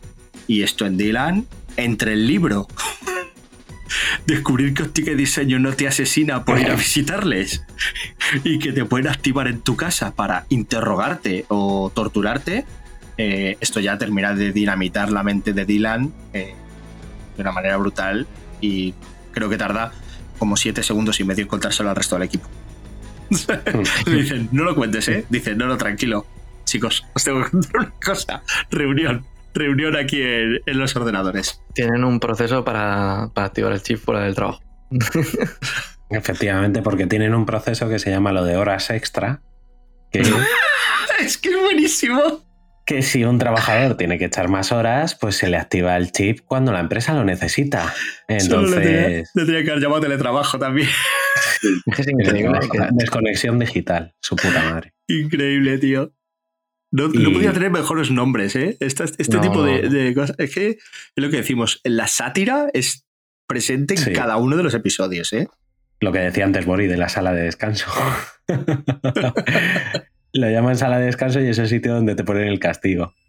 Que otro, otro meloncillo que hemos dejado atrás, pero bueno, porque tiene tantas cosas esta serie que es brutal, pero que sí que va a ser importante al final, es que eh, Mark se ha reunido varias veces con la orientadora laboral, con Miss Casey, y han sido reuniones que han pasado de lo insulso a en la última reunión que él ya le preguntara cosas a ella, como intentando salirse del protocolo, y que a ella la han castigado también, porque no ha conseguido controlar bien ni a Hailey ni a Mark. Entonces, bueno, pues la señora Casey es como un personaje ahí muy misterioso, a la que poquito a poco ves que también se la está rompiendo algo, sobre todo en esa última reunión con Mark, pero no entiendes muy bien por qué. No entiendes muy bien por qué. Pero ya nos aproximamos al final, amigos. Porque es que resulta que el Fori de Mark pues sigue con, con su depresión, pero ha decidido echarle un par de huevos a la vida, olvidarse de que perdió a su mujer y enfrentarse a Lumon. Y como último acto de rebeldía, se pella un pedo de tres pares de cojones y quema las fotos de su mujer fallecida. Y mientras la foto se quema lentamente, los espectadores, que no él, descubrimos que su mujer no es otra que la doctora Casey. La orientadora Madre laboral, la psicóloga. o sea que el trauma que le llevó a decidir separarse el cerebro, pues resulta que puede que no sea real. No estaba muerta, estaba Estaba. Tú deja que Parece camele. Milchik. Parece Milchik. Hablando de Milchik, hablando del Milchik, si me permitís, Dale, dale, por supuesto. Heli ha llegado a la fantástica cifra del 100% de refinado y hay que celebrarlo. ¿Y cómo se celebra? ¿Cómo se celebra eso? Con un bailecito sabrosón, con un buen tocadisco Con- de los años 50, Sí, música con un buen con disco, un disco de, de jazz. de música de nombre energético. Maracas también les dan, les dan pequeños instrumentos Sí, rítmicos. instrumentos, eh, melón, Sandía. sandía. Es el momento de celebrarlo. Y el señor Milchik se marca unos pasos de baile terroríficos. maravillosos a los que Mark se une de una forma tremendamente rítmica y que me representa fuertemente. La, la de GIF que tenemos con esos, tío, es que es Sí. increíble. Es el momento de la celebración. Sí, sí, sí, sí. Y ahí es cuando Dylan se vuelve loco Sí, Y le por- muerde. y le muerde, efectivamente, y le hace sangre. Y le hace sangre y eso consigue quitarles a Milchik un rato de encima, porque el cabrón siempre está vigilando. Y eh, seguimos, eh, ya no es solo Mark, o sea, Haley desde el principio quería salir de aquí. eh, Mark ya ha tomado la decisión de que, mira, ni su vida dentro ni su vida afuera parece que merezca la pena una puta mierda, así que a tomar por culo. Dylan solo quiere saber el nombre de su hijo, por Dios, solo quiere saber el nombre de su puto hijo. De hecho, Y- para intentar convencerle de que no diga nada, le dice: Y tienes eh, dos hijos más, tienes en total tres Mm. hijos. Sí, Y es como: venga, sigue, tú sigue echándome leña al mono y verás cómo acaba esto. que me estás ayudando, sí. Y luego, por si faltaba poco, pues Irving, que se había, había conocido el amor, el, el INI de Irving había conocido el amor, pues resulta que Bart, jefe de óptica y diseño, le jubilan. Se jubila. Por lo tanto, si te jubilas, pues ya no hay INI. La persona de, de la que él se ha enamorado va a desaparecer. O sea, no es que dejes de ver a un compañero, sino que es que esa persona, aunque te la encuentres fuera, aunque te la encuentres fuera, no te va a querer. Aunque tú le recordaras, no te va a querer. Y de hecho hay una. Hay un momento en el que se reflexiona en la serie de si el amor es capaz de traspasar la separación. Bueno, pues, pues de momento no lo hemos visto. Porque también Mark y Haley, después de mucho tiempo enfrentados, pues empiezan a estrechar lazos. Y tenemos un besito casto, puro, pero un besito al fin y al cabo, Mm. que indica que sus inis se empiezan a entender. Y se empiezan a entender porque ya sí que todos lo tienen claro y dicen, a tomar por culo. Vamos a hacer un plan, vamos a activar el protocolo de horas extra y vamos a hacer que nuestros outis se despierten, pero con nuestros inis. o sea, que nuestros fueris se desactiven y el que esté por una vez en el exterior seamos nuestros yo de dentro del humor. Pero cuidado, todo esto lo consiguen porque eh, cuando eh, Granger cae con un palazo en la cabeza, Mark le roba la tarjeta de seguridad con la que tienes acceso a todo. A todo el edificio, A efectivamente. todo el edificio. Porque eh, hay, hay detalles muy importantes, es que las tarjetas solo abren ciertas puertas o ciertos ascensores, no puedes entrar en cualquier parte. Pero además, como eh, Macrodatos no para de hacer turismo por la oficina, esto le sienta, les, les sienta excesivamente mal a, a nuestra Patricia Arquette y decide que les va a poner un arco de seguridad con una tarjeta en plan para que puedan salir o no. O sea, ya no es solamente que, estás encerrado en una... O sea, es que ya estás totalmente encerrado en una cueva. Es que han dinamitado la entrada, han tirado las piedras ahí y han dicho, de aquí no salís. Y el otro, ¿cómo consigue su, su yo de fuera? Consigue esta tarjeta de seguridad. Tienen acceso a abrir todas las puertas de cámaras de seguridad, de cualquier oficina, de, de, de cual, o sea, cualquier parte la van a abrir. Y ahí es parte importante de cómo van a tramar lo que quieren tramar de activar las horas extra, porque si no, no podrían acceder a esa sala. Sí. De hecho, le dicen, ¿cómo conseguiste la tarjeta? Y dice, no lo sé, la tenía en el bolsillo. La acabo de encontrar que me metió la mano.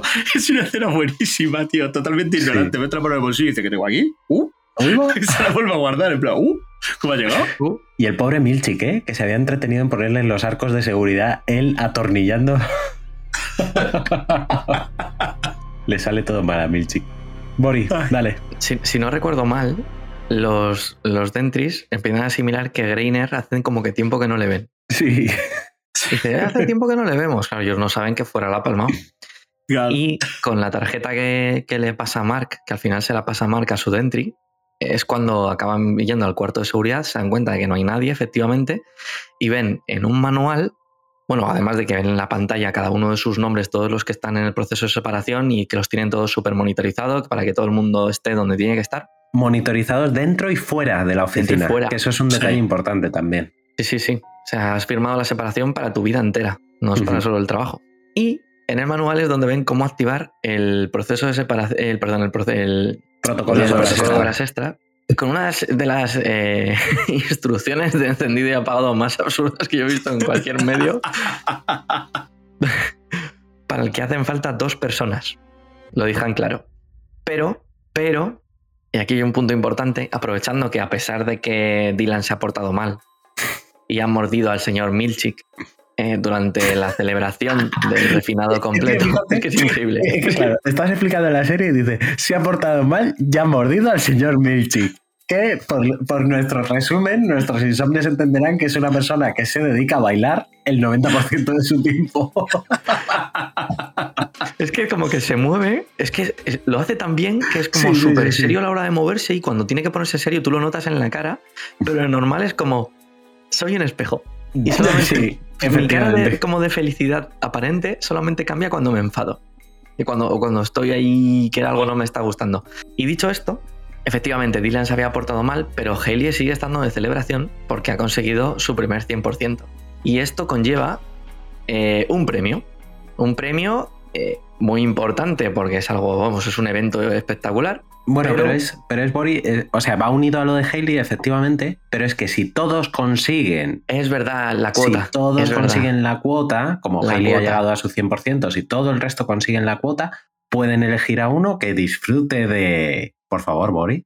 Eh, no lo sé, tío. Un la ceremonia de, de máscaras. Gofres, sí, no, sí, un, baile de máscaras con gofres, tío. Es lo que yo no sé ni cómo ponerle nombre a eso. en, la, en la zona del Smithsonian. Correcto. Eso es, eso es, porque en la, en la zona de refuerzo, en honor a Kier, está eh, lo que es una reproducción de la casa original del fundador del humor. es una cosa así de loco. Es increíble. Es muy siniestro. Entonces te dejan sentarse a la que fue su mesa, o una reproducción de la que fue su mesa, comerte gofres, con, con lo que tú quieras, y luego, pues un, hay un... Lo que no tiene nombre, por eso digo, no sé ni, ni qué, qué, era eso, es que no lo sé, o sea, era, era sexual, era erótico, es, era... Es White Sound que se ha colado en Lumon. era muy raro, era muy sí. raro, y mientras tanto Dylan ahí mirando, bueno, el tema está, deciden que vaya Dylan porque en una, un acto bastante altruista dice, a ver, yo ya he estado fuera, yo sé lo que hay, pero yo me encargo de activar el protocolo de las extras, no os preocupéis. Me, una vez vosotros hayáis ido escaloladamente, yo me quedo aquí disfrutando de los gofres y, y lo que sea que viene después. Ahora os cuento un poquito lo, qué es lo que viene después, que tiene su explicación también. Bueno, dale, dale.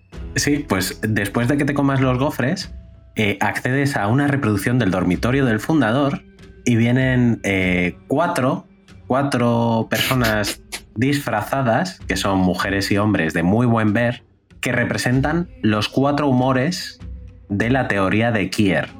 Porque según Kier, cada uno tenemos un temperamento, se basa en la cultura socrática, y cada uno va vestido de un temperamento. Entonces, para dominar a los temperamentos, eh, Dylan tiene un látigo. Dylan tiene un látigo que son los nueve comportamientos, un látigo de nueve puntas, que son los nueve comportamientos eh, que dominan a esos humores. Entonces, por eso, cada uno de los de la orgía va disfrazado de un humor y él tiene el látigo para controlarlos. Ese es el final de la ceremonia del gofre. Increíble. Y yo que me conformo con que me los pongan rápido, pronto y con chocolate. A mí no me dan látigos, tío. Soy un pringado. Em, total. Sí, que- sigue con el plan, Bori, perdona. Es que te, No, no, te no, quería no, que está bien, está bien, porque yo no- porque yo no- un- uno iba con una máscara de cabra. Correcto. Ese es el temperamento malicioso, el de la cabra. Maliciosamente, como habían planteado nuestros dentris, Dylan está ahí disfrutando, bueno, entre comillas, de los gofres, de una digestión por lo menos curiosa. Y, claro, es la primera vez que vemos los fueris de Heli y de Irving.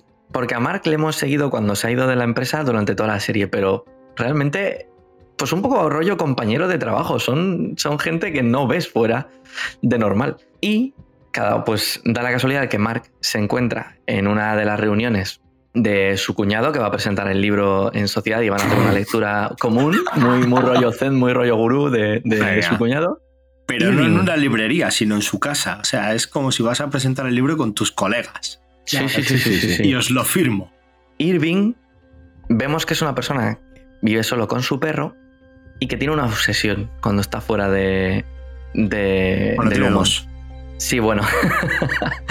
la, más, la más importante, digamos, que es pintar una sala muy oscura como chapapote. ¿Recordáis que comentábamos que empezó a Mm, haber visiones de chapapote? Son los cuadros que él pinta. Y es que debe ser que en su mente eh, el recuerdo de la sala de descanso, ese pasillo oscuro, Con esa luz al final. lo tiene muy en mente. Y, y lo pinta en plan compulsivamente. Ves que en su casa está rodeada de- por todas las paredes de, de esa pintura tan mal rollera. Mientras Escuchando escucha heavy metal. Ace, Ace of the Space de Ace of the Motorhead. Space de Motorhead, maravilloso. Yo cuando todo dije, trapo, además, era todo Ir- trapo. Irving, Irving eres mi, mi ídolo. y bebiendo café y bebiendo café a tope, lo que ha llevado a muchos fans de la serie a decir que Irving a través de esta rutina lo que está intentando es mandar un mensaje a su dentri Claro. con Es- todo lo es- del café y los estímulos tan fuertes. Tiene todo el sentido. Claro. Pero es que además es. Este sí que es totalmente opuesto a lo que habíamos visto dentro. Porque dentro habíamos visto una persona modosita, que no le va al tono, que no se salía del guion. Y cuando le ves fuera, pintar con rabia, escuchando heavy metal a todo trapo y tal, dices. Es que es, es- es el otro extremo totalmente este, este hombre. Esa vida solitaria con un perro ahí en un apartamento, en, medio de. con vistas a- al mar, tío. Muy, muy llamativo el caso de Irving. Ese- me llamó muchísimo la atención este personaje. ¿eh? Fuera, Y fuera y dentro es increíble, Turturro. Sí. Que describe o descubre que ha tenido familia, pero está solo. Mm. Y no sabe por qué. O sea que también. No sé, que había sido militar. hay- Y que había, Sí, sido, militar. que había sido militar o que había tenido un familiar militar. Sí. Que Y podría que ser tenía su un hijo. Y que tenía un Eso hijo, es. pero que no sabe si sigue vivo, si no, si se hablan o si no. No sabe nada. Eso es. No sabe nada. Y continúa, continúa, Bori, porque te has dejado el postre, el, el trocito de melón y de sandía, sí, ¿eh? sí, me he dejado el trocito de melón y de sandía porque Dale al gofre golosón. hay una revelación bastante impresionante, porque efectivamente Heli era Dentri la que peor lo había pasado. No me adapto, no me adapto, no me adapto. Se intenta suicidar mandando mensajes a su fori como sea, hasta el punto de que, como comentaba Tenito, el señor Milchik entró bailando en la sala y le puso un vídeo de su fueri diciendo que estás aquí porque he querido. Tú eres lo que surge de mi decisión de estar aquí dentro y te tienes que aguantar porque aquí mando yo. Qué revelación más asombrosa cuando vemos a Heli interactuar con Natalie en un ascensor. Y dices, esta me suena, esta no es la secretaria, ¿por qué está hablando Heli en su vida de fuera con el vestido con Natalie? ¡Boom! Revelación. Heli es familia y por lo tanto eh, futura Heredera. de Lumon. ¡Pum! Entró voluntariamente para demostrar que el proceso de separación era completamente seguro. Increíble revelación de, de- hacia el final de la serie. Y, eso, y está en una gala de conmemoración de ese acto. O sea, esa gala es para honrarla y homenajearla a ella y para que cuente su testimonio como, como Fueri y Dentri de la maravillosa experiencia que está viviendo. También vemos, que- porque hay muchas pantallas, es muy audiovisual, Y también vemos a la mujer del congresista dando su testimonio en Sí. una de las pantallas a todos los seguidores de, de Lumon. Hay que blanquear la- Sí. el proceso. Y antes de que continuemos y ya eh, vayamos a la, a la recta final, solo deciros que de esto de Hailey nos habían dado pistas durante la serie. Porque es que es muy puñetera esta serie, ¿vale? Pero una de las primeras veces que vemos a Hailey en el parking de Lumon lleva un ramo de flores. Y Mil Milchick, en, ese, en el capítulo siguiente, aparece como dándole la bienvenida a Hailey a la empresa con un ramo de flores. No creo que sea muy habitual que a Irving y al resto también le recibieran con un ramo de flores. Luego lo hablábamos antes, hay un código de vestimenta, que son colores apagados y colores mates o... eh, sí, em, fríos, vamos a decir, ¿vale? Azul, blanco, tal, gris. Ella es la que viste con vestidos más llamativos, incluso según se va revelando más, se pone un vestido amarillo, muy, muy cantoso. Entonces esto se in- te indica, y nadie la dice nada, esto te indica que si tiene esas libertades es porque fuera es alguien. Incluso cuando la recibe Melchik, le dice, es un auténtico honor tenerla entre nosotros. Qué bien Sí, tirado. Que durante toda la serie nos han dejado tres, cuatro pinceladas de que Hailey no era como el resto. Vosotros, lanzo pregunta al aire. ¿Vosotros qué opinabais de Haley? Porque yo me, me voy a destapar aquí mis vergüenzas. Hasta el momento de, de romper la foto de Casey y demás, pensaba, pensaba Que era esta mujer. Que esta era o su mujer o su pareja o algo así actualmente fuera. O sea, pensaba que tenía una vinculación con Mark muy directa y que de alguna manera dentro se estaba rompiendo ese proceso o algo, ¿no? Y por eso también, porque en, en ciertos momentos cuando empieza la serie, eh, esta chica se revela muchísimo, pero el que da la cara por ella, incluso se lleva algún castigo, es Mark. Sí, que dice, sí. no, ha sido culpa mía, que no lo he hecho bien, Sí, que me he equivocado, que no tal. Y había momentos en los que yo decía, esta tía tiene que... Entonces, cuando vi que no, y cuando vi que la que era era la mujer que le dijo, haz con plastilina lo que te pasa por la mente. El otro hace un, árbol. Eh, ahí ya dije, si es que no, no me puedo... O sea, me aparecen cabras, un árbol de plastilina, la psicóloga esta resulta que es la mujer fallecida, la otra ahora... Entonces yo me destapo, yo pensaba que Hailey iba a ir por otro lado. Yo pensaba que iba a estar más vinculada en su vida de Fury eh, al otro de alguna manera. O sea, yo pensaba que iba a ser las mujeres o algo así, muerta. Pensaba que iba a ser ella. Hasta el momento que vi lo de, lo de la, la fogata. Yo no sé si alguno se esperaba este giro con este personaje. No. Pero es que la serie es más, es más malévola de todo lo que tú puedas pensar. Porque tú has pensado eso, Tenito, que, que hubiera sido una resolución jodida, pero es más jodida todavía. Porque el Mark de dentro se está enamorando de, de Hailey sin saber que su mujer, con la que trabaja todos los días, sigue viva. Eso es, sí, sí, sí, sí. Es que es súper siniestro ese hecho, ¿eh? O sea, de hecho, en cierto momento de la serie, en cierto, Terrorífico. en cierto momento de la serie, cuando ya se descubre esto, eh, me parece que es eh, Cobel y Milche que están juntos y tal, y le están viendo como una imagen, y le dice, es bueno, ellos no se reconocen y están ahí habitualmente, ¿sabes? Que se ven. Eh, es Mm. bueno, esto funciona. Y es como, sois unos hijos de puta, tío, le habéis dicho al otro que su mujer murió en un accidente de tráfico y se están viendo ahí, tío. Y de hecho, hay un momento muy bonito también con, con Casey antes, cuando a ella la ponen directamente sentada al lado de Hailey en plan, apoya a esta persona en su puesto de trabajo. Mm, ¿no? Sí. Y esto sale mal. Y al final de lo que decíamos, que la despiden. Pero ella en esa despedida a Mark le dice, las ocho mejores horas que he pasado aquí fueron las que pude salir de mi despacho y estar allí con vosotros. Que en macrodata, sí. ¿Sabes? Y me resultó una escena por lo que había pasado también entre, entre, entre Bart y Irving, ¿no? Que, sí. que de repente se cruzan tal y se abre un mundo, ¿no? Eh, Hablamos hace mucho tiempo de, de In, en, esa, en ese alejado Neon Club de In, donde de repente descubres un mundo nuevo de color y una explosión. Y esto es lo que le pasa a los personajes cada vez que, que salen de su zona de trabajo e interactúan. Ella está Mm. siempre en esa sala oscura, medio apagada, ¿no? Como para dar intimidad diciendo, tu fueri es bueno, tu fueri Mm. viste bien. Y de repente la sacan de allí, la ponen al lado de Hailey y es como las ocho mejores horas. Jo, pero te, te la hicimos porque nos escapamos, no nos encontraste, mira, ahora te despiden y dice, no me arrepiento. Fueron mis ocho mejores horas. Y eso es un indicativo de lo mucho que sufren todos los trabajadores que están ahí y que están sometidos a este proceso. No hay ni uno solo cuando acaba la serie que te da la sensación que, que esté realmente bien y contento ahí. Todos sufren y todos se sienten torturados y manipulados. Es una sensación angustiosa la que sufres por ello, la verdad. Y volvemos a lo que decíamos antes, de si el amor puede, puede superar la separación, ¿no? Ahí está. ¿Quién sabe? Ahí está. ¿Fueron las mejores ocho horas porque salió de ese despacho o fueron las mejores ocho horas porque estuvo cerca de Mark? Ahí, claro, claro. Es, es que, es que es terrorífico esto.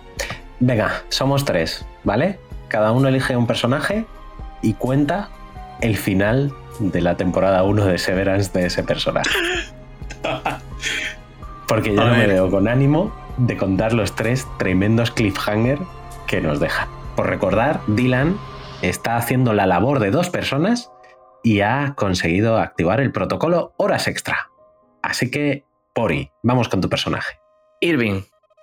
Irving se despierta en, en esa casa eh, llena de cuadros con la música, que le descontrola el perro, lo para y se pone un poco a hacer reconocimiento. ¿Quién es él? Porque al final no sabe nada de su fueri y entonces es cuando se da cuenta también de que es, es militar. Eh, nada, se pone a revisar la casa y al final decide que cuál es la obsesión de Irving dentro de, de Lumon, Bart. Quiere saber, quiere saber quién es Bart. Porque recordemos aquí que el objetivo de todos era hacerlo saber al mundo lo, lo horrible que era estar dentro. Pero Claro. Irving elige el amor. Sí, porque además es que está solo, o sea, se despierta solo, es como no, no puedo hacer mucho más. Coge las llaves del coche empieza a ver cuál es mi coche, cuál es mi coche, ese es mi coche. Aprende a conducir. Aprende a conducir, que yo lo vi y dije, ¿sabes qué pasa? Que me lo creo, porque al final son automáticos. Son todos Así que automáticos, dije- sí. Así que dije, uff, tremendo marrón, pero si es uno manual no lo arranca ni de- Así que dije, vale. Y se va en busca de, de Bart, porque conoce su dirección. Finalmente consigue llegar al, al edificio donde vive Bart, se baja y le ve que a través de la ventana ahí está Bart con otro hombre. o sea que su amor ya tenía pareja, claro, efe- efectivamente. Se acerca hacia la puerta, llama a la puerta y desconexión. Fundido a negro. De esta historia de Irving, y antes de avanzar a la siguiente contenito, también es interesante saber que él, entre otras cosas, en donde encuentra todo ese material militar y demás, encuentra también cosas sobre Bart. Y, eh, igual que decíamos antes, detallitos de Hailey que nos pueden indicar que es la jefa, hay detallitos durante la serie de Irving, como su antigüedad variable, que algunas veces dicen que lleva nueve años, otras veces dicen que lleva siete, otras que lleva cinco que pueden indicar que le han hecho un doble procedimiento de severance. O sea, que le han separado dos veces. O sea, que incluso puede ser que ya hubiera estado enamorado de Bart en el pasado y le hubieran vuelto a, a borrar la puta cabeza. Tiene un detalle muy Tremendo. bueno, tiene un detalle muy bueno de rebelión de Dentry y es coger uno de los manuales que tanto adora y que tanto lee, meter una magdalena dentro y aplastarlo y guardarlo. Es verdad. Es verdad. Como despedida del humor. Es verdad, tío. Eh, eh, pues el tremendo es que todos los personajes tienen un viaje. Sí, todos tienen un viaje brutal. Tenny, vamos con Hailey. Ah, no, vamos, Vamos con Mark, con Mark. con Mark. Hailey, Venga, la pelirroja para mí. Venga. Tiro con Mark. Pues eh, Mark, eh, un aviso que se da es, oye, tener cuidado, esto hay que venderlo, hay que venderlo a la prensa, hay que decirlo, hay que estamos siendo aquí torturados y tal, pero cuidado que nos podemos despertar en cualquier situación, entonces disimular. Entonces, él que se despierta, él se despierta en la casa de su hermana y su cuñado Riken, el gurú que escribe libros sobre cómo salir de la caverna, hombre alineado. Y, y él dice, Dios mío, ¿dónde estoy? ¿Quién, quién es toda esta gente? ¿Sabes? ¿Qué, qué está pasando aquí, no? Y en todas estas, entre idas y venidas, de repente ve dos caras conocidas. Porque por un lado ve a Riken, al gurú, y dice, hostia, el del libro, tengo que hablar con este hombre, porque es, es el que ha escrito el libro. Él no sabe que es su cuñado, pero dice, yo tengo que hablar con este hombre el Shakespeare, libro. el Shakespeare de dentro del humor. Este es el tío que nos ha inspirado, pero encuentra otra cara conocida, y es la de Cobel, que está allí y dice, ¿esta es mi jefa? ¿Por qué está en casa, en esta casa? Y ella empieza a sospechar, ya despedida, ella ya despedida, empieza a sospechar porque de repente está hablando con él y justo cuando le da un abrazo, creo que es, es cuando le despiertan y dice, te, te he notado como tenso. Y dice el otro, es que no me gustan estas reuniones, ¿no? Entonces intenta hablar con su cuñado, su cuñado no sabe que es su cuñado, ¿no? Intenta hablar con el gurú escritor, el otro le habla de lo muy unidos que estaban eh, su hermana, su mujer fallecida, él, no sé qué, le quiere mostrar una foto, pero le llaman, eh, ¿y tu libro? Pues es que yo no tengo el libro, el libro nunca me llegó, ¿no? Disimulando, bueno, pues lo compartes con esta chica de aquí, que también es un personaje ahí que sale cinco minutos. Entonces es como, eh, y, ya empieza a oír que tiene una hermana, no sabe quién es su hermana, hay un niño, tal, no sé qué, todo, todo muy desorientado para él. Entonces al final, cuando logra eh, contactar con su hermana, dice, pues si es mi hermana, tendrá que estar unida a mí. Hablaré con ella porque el, escritor es inalcanzable. Es, está ahí. Es un, dios. es un dios, tío. Este hombre es inalcanzable. Y entonces intenta hablar con ella varias veces, les interrumpen, demás. Son escenas muy tensas porque todo el tiempo parece que se van a ver fotos de su, de su mujer fallecida, alguien se la quiere enseñar, se les interrumpen, le llaman, no sé qué. Y en una de estas está hablando con su jefa, disimulando que, sigue siendo el Fueri, pero cuando ve a su hermana le dice algo como en plan, eh, hasta luego señora Cobel o algo así, que es como la llaman el trabajo. Y la otra dice, escucha, que no me ha llamado Harmony, que me ha llamado Cobel. Mm. Y en un segundo lo liga todo, se monta en el coche, se va a la carrera y esto cruza con la historia de Irving porque cruzan los coches en la carretera. Eso es, sí. Y la otra va a todo trapo llamando por teléfono a Milchik diciéndole eh, cuidado que protocolo horas extra, protocolo horas extra. Que, que esto, esto lo continuará nuestro amigo, nuestro compañero Gaijin en la historia de, de Haley, el dónde va esa llamada y por qué. A todo esto, eh, cuando Mark ya logra estar con su hermana, le dice, mira, soy el Mark del humo, el de dentro, nos torturan, hay que ir a la prensa, eh, hay que denunciar la situación y demás. Y justo se pone a mirar fotos en una habitación porque su hermana se pira porque de repente eh, la señora Cobel, que es la que guía la estancia, ha desaparecido y ha desaparecido supuestamente con el hijo de ella. El niño. Entonces empieza a haber una, una revolución por todas las habitaciones buscando al niño y él entra en una habitación buscando al niño, encuentra al niño en el suelo, pero encuentra un montón de fotos y ahí es donde ve la foto de su mujer fallecida, que resulta que es la psicóloga de Lumon. Entonces, dentro de esa situación, uno de los amigos coge al niño, se lo lleva a la hermana, se monta un tumulto alrededor de la hermana y justo antes de que le desconecten, él logra gritarle a su hermana, ella está viva. Y de ahí nos trasladamos a la historia de Hailey. Ay, ay, madre mía. Porque nos, nos, ponen ahí el mal rato ese de creer que encima la hija de puta de Cobel, no sabemos por qué, pero ha robado el bebé. es una cosa que a mí me puso muy tenso, pero a vez estaba pensando, es que ¿para qué se va a llevar el bebé? Eso sería un delito seguro, sería un, pegarse un tiro en el pie. Sí, sí. Pero no te lo dejan nada claro, que los otros están buscando el bebé, ¿dónde está el bebé? ¿Dónde está el bebé? Y tú sí que sabes que esa señora se ha ido y lo tenía ella justo antes de irse. Yo lo estaba viendo con mi pareja trampa. Y, yo, y yo le dije, tranquila, ¿para qué? ¿Para qué? ¿Para qué? Menos mal, ¿eh? Pero, pero se pasa fatal. Se pasa fatal. Pero señores, esta serie va de obsesiones. ¿Cuál es la obsesión de Cobel? Lumon y el bienestar de Lumon y el bienestar de la empresa. Y ella sabe que Hailey tiene una presentación muy importante, un homenaje que le van a hacer a ella y a todos los miembros fundadores y que apoyan a Lumon y en el que ella va a hacer una aparición pública y va a hablar delante de todos los inversores y principales apoyos de Lumon. Y dice, el sitio donde más daño nos puede hacer este despertar es este, que la propia hija la líe.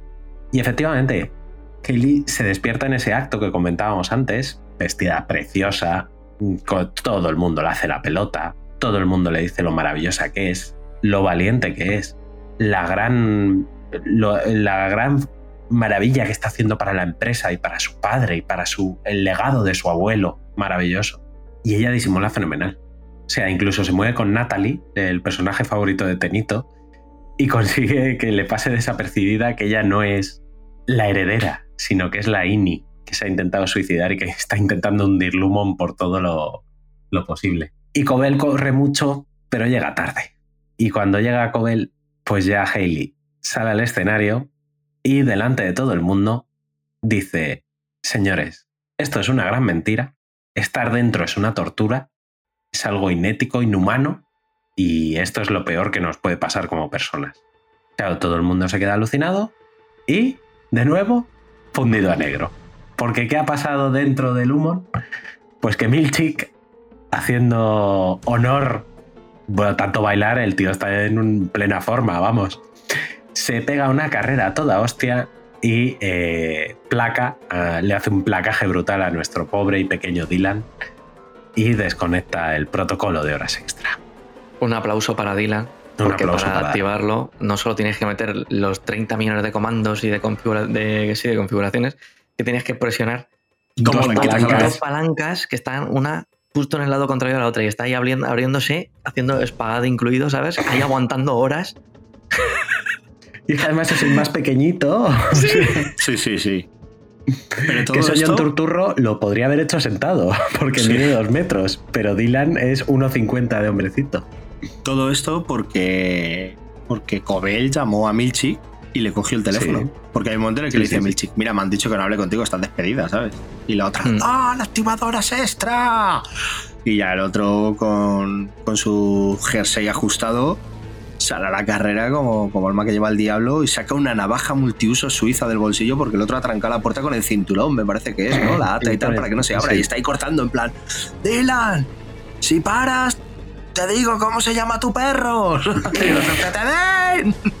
Yo no pienso parar. Tú deberías estar en la fiesta, en la ceremonia del gofre. Te has perdido una orgía con un señor que lleva una máscara de cabra. ¿Por qué? bueno, también hemos tenido, en el momento de Haley, también conocemos al padre de Haley. Sí, brevemente, pero sí. Brevemente, que además le habla incluso con desprecio de su yo de dentro. Porque como que le señala el cuello a, su hija, le dice, todavía te duele. Lo que hizo, dice, Le dice, no, no, ya no me duele. Le dice, hay que ver lo que te hizo esa dentro y no sé qué, como diciendo, ah, qué, asco de, gente, ¿sabes? Le notas ahí un deje de, de, qué sacrificio hace mi hija con algo que realmente es, eh, es asqueroso y que lo único que queremos es venderlo al por mayor, ¿sabes? Eh, de Como si fueran minions. Como si fueran minions. Gente. bueno, es que al final es lo que te viene a decir la serie, ¿no? Todo lo que no quieras vivir es desechable. Y ya está, sí. Pues nada, hemos llegado al final de la primera temporada. Eh, maravilloso. Queridos insomnes, la segunda ya está en rodaje tiene, ya sacaron en octubre, de hecho, del año pasado, la primera imagen del rodaje y tiene su estreno previsto para 2024. Nos va a tocar esperar, señores. Nada, no pasa nada. Estamos separados, así que lo digo a otro. ¿Viviremos ese momento de empezar a ver la serie y haber olvidado todo lo anterior? A mí, seguro. Ya el, final. Lo, bueno, lo bueno es que tenemos ese programa para recordarlo, que yo creo que nos ha quedado muy completo. ¿eh? Sí, sí, sí, repaso completísimo. De hecho, lo que tú decías, Tenito, y lo que decía Borijo, fue justo lo que le dijo un crítico de, series y de cine a Ben Stiller por redes sociales. Le dijo, por favor, Ben, ¿puedes hacerme separación hasta que llegue la segunda temporada? o sea que, que es un sentimiento bastante habitual. Y nada, ya por concluir, porque yo creo que, que el maestro editor va a empezar a rabiar cuando vea la duración del programa antes de que llame a Milchik y nos haga un placaje a cada uno en su casa, porque le va a dar tiempo. Pero antes un baile, por favor. Por favor. Sí. Quiero unas conclusiones finales con lo que queráis comentar, el melón que queráis dejar aquí para el final, una reflexión, lo que queráis, porque esta serie da para absolutamente todo. Así que, Tenito, todo tuyo. Yo solo puedo decir que creo que puedo coger y soltar aire otra vez ahora.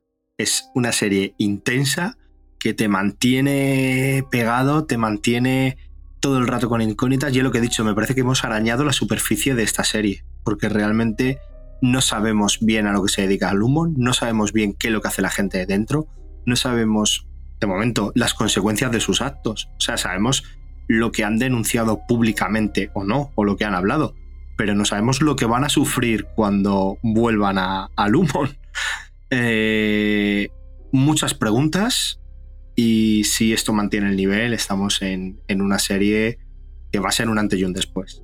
Tardo o temprano, eh, creo que que le llegará su ronda de acumular estatuillas como si, como si dieran cromos a la salida del colegio.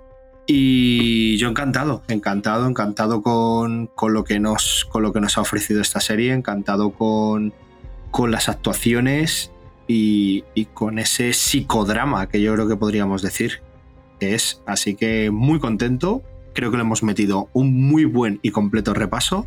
Y, y, nada, que todavía cuando de vez en cuando me activan el protocolo las extras, pienso en qué son esos números, esas cabras, eh, o esa... O, había otra habitación llena de plantas también. Sí. ¿No? Sí. Es que, es que va a haber una que va a haber hombrecitos de 3 centímetros, tío. Te lo juro. Me voy a quedar diciendo, ¿qué es esto? ¿Sabes? Liliputienses. Muchas incógnitas eh, para seguir desarrollando la serie. Muchas, muchas incógnitas. Bueno, no hemos hablado, por ejemplo, de que, de que va a un concierto de punk de la hija de Pity. Que, que, su grupo punk eh, hace música anti-lumo y anti-separación. ¿Sabes? Eh, tiene muchos detalles, tiene infinidad de cosas. Es una serie que, que, te tienes que sentar, estar atento a lo que estás viendo, porque si no te vas a sentir perdido. Pero es absorbente. Yo diría sobre todo que es absorbente, arriesgada. Y, y aquí la hemos traído porque nos ha parecido en cierto punto lo suficientemente divertida como para decir nos vamos a pasar un rato bueno hablando de ella. Borijo, cuéntame tú. Poco más que contar. Eh, me flipó, me absorbió, me, me, mantuvo tenso con ese ritmo lento pero constante en el que no hace más que meterte una intriga y una duda y tú te haces tus teorías durante toda la serie hasta que llegas al punto clímax y para abajo como si te tiraran, te soltaran puff y nada enganchado. Así que es que poco más. Eh, hemos rascado, no sé si hemos rascado o no, pero a gusto nos hemos quedado seguro. Y, y, nada, ya esperando, ya esperando que sea 2024. Como si te soltaran como a Hailey desde un quinto en la mesa del Consejo Ejecutivo, ¿eh? Te deja. Es increíble. Es brutal. Y nada, eh, yo creo que hemos rascado bastante, o sea, hemos rascado bastante para lo que puede dar un programa de dos horas, porque es que esta serie realmente comentarla en detalle daría para siete horas. Porque fijaros, Insomnes, temas que se han tocado aquí. Amor, ética, alienación. O sea, son palabras muy grandilocuentes y conceptos muy, muy de fondo y muy profundos para que estén tocados en una serie, ¿vale? En una serie que, que cualquiera tiene disponible en una plataforma. O sea, hasta ese nivel llega y todo con una fina pátina de sátira. O sea que no te vas a dejar en ciertos momentos de reír y de pasártelo bien. O sea que no es solo sufrimiento, a pesar de que haya mucho, por supuesto, pero también tiene esa parte maliciosa y un poco morbosa, ¿no? De, ver algo que realmente es sufrimiento y, y, que no puedes apartar la vista de la pantalla muchas veces. O sea que yo creo que, que es una serie que reúne un poco todo y lo que decían mis compañeros, lo que decía al principio, sobre todo originalidad. Una propuesta que nadie puede decir que no sea una propuesta diferente. Yo hasta ahora no había visto nada similar a Severance. Puedo, puede haber cosas que me recuerden, pero no parecidas a Severance. Y por eso, pues para mí ya se merecía tener su propio programita en HDP. Muy bien, hemos cumplido. Así que vamos a despedirnos. Sumachos. Salgo bueno, yo, ¿no? Salimos escalonados. ¿O sales tú primero, Tenito, que quieres? Eh, salgo yo, salgo yo. Que no sé por qué, pero me da que mi, mi Fueri mi Fueri tiene una vida. Tiene una vida ajetreada. Creo que tengo tres mujeres. Creo que, creo que tengo tres mujeres, siete perros y algún hijo. Es posible. Me gusta imaginarme ese Fueri mío. Pues yo me quedaría dentro, ¿eh? Si tuviera ese Fueri. Demasiadas cargas familiares, macho, y poco tiempo para leer cómics. Lo que pasa es que, lo que, pasa es que Dentry es todo demasiado igual. Es todo demasiado parecido al día anterior. Eh, voy a dejar el león, que lo gané en un divertido baile. Voy a apagar el micro, que es mi herramienta de trabajo. Voy a apagar el ordenador que me da que tiene una luz encendida ahí y no sé si es que alguien me está mirando. Y me voy a desconectar. Voy a cruzar la puerta en vez del ascensor y recuperaré mi vida. Buenas noches, insomnes. Borijillo. Boribi. Boribi. Pues me toca. Boribi parece que dices Bolivic.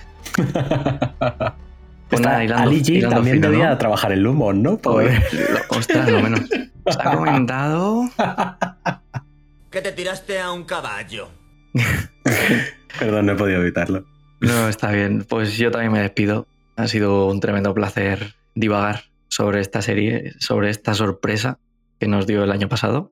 Y nada, encantado, encantado. No sé qué es lo que hace mi Fueri. Yo creo que es más bien sedentario, por lo que me duelen las articulaciones cuando hace frío. Está mayor. Sí. Y nada, un poquito más. Un placer haber estado con vosotros, eh, Insomnes. Hasta la próxima. Pues nada, Insomnes. Yo, para despedirme, solo quiero deciros que cada vez que os encontréis a vosotros mismos aquí dentro de este podcast, será porque vosotros lo habéis elegido. Buenas noches, insomnes. Chao. Hay una empresa de cristaleros que se llama Lumon en Castillo. ¿Coincidencia?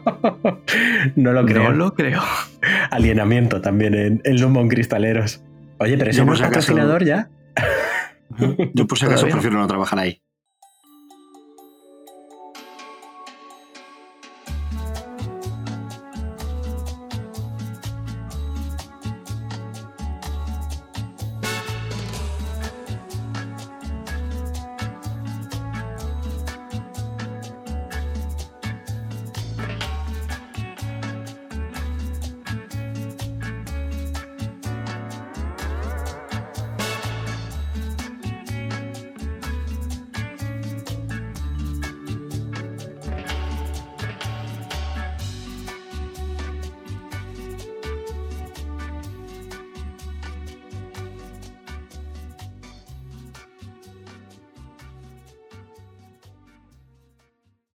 Hoy dormimos poco. Hoy dormimos poco. Tu programa para estar al día de cómics, cine, videojuegos, junto al equipo más divertido y gamberro.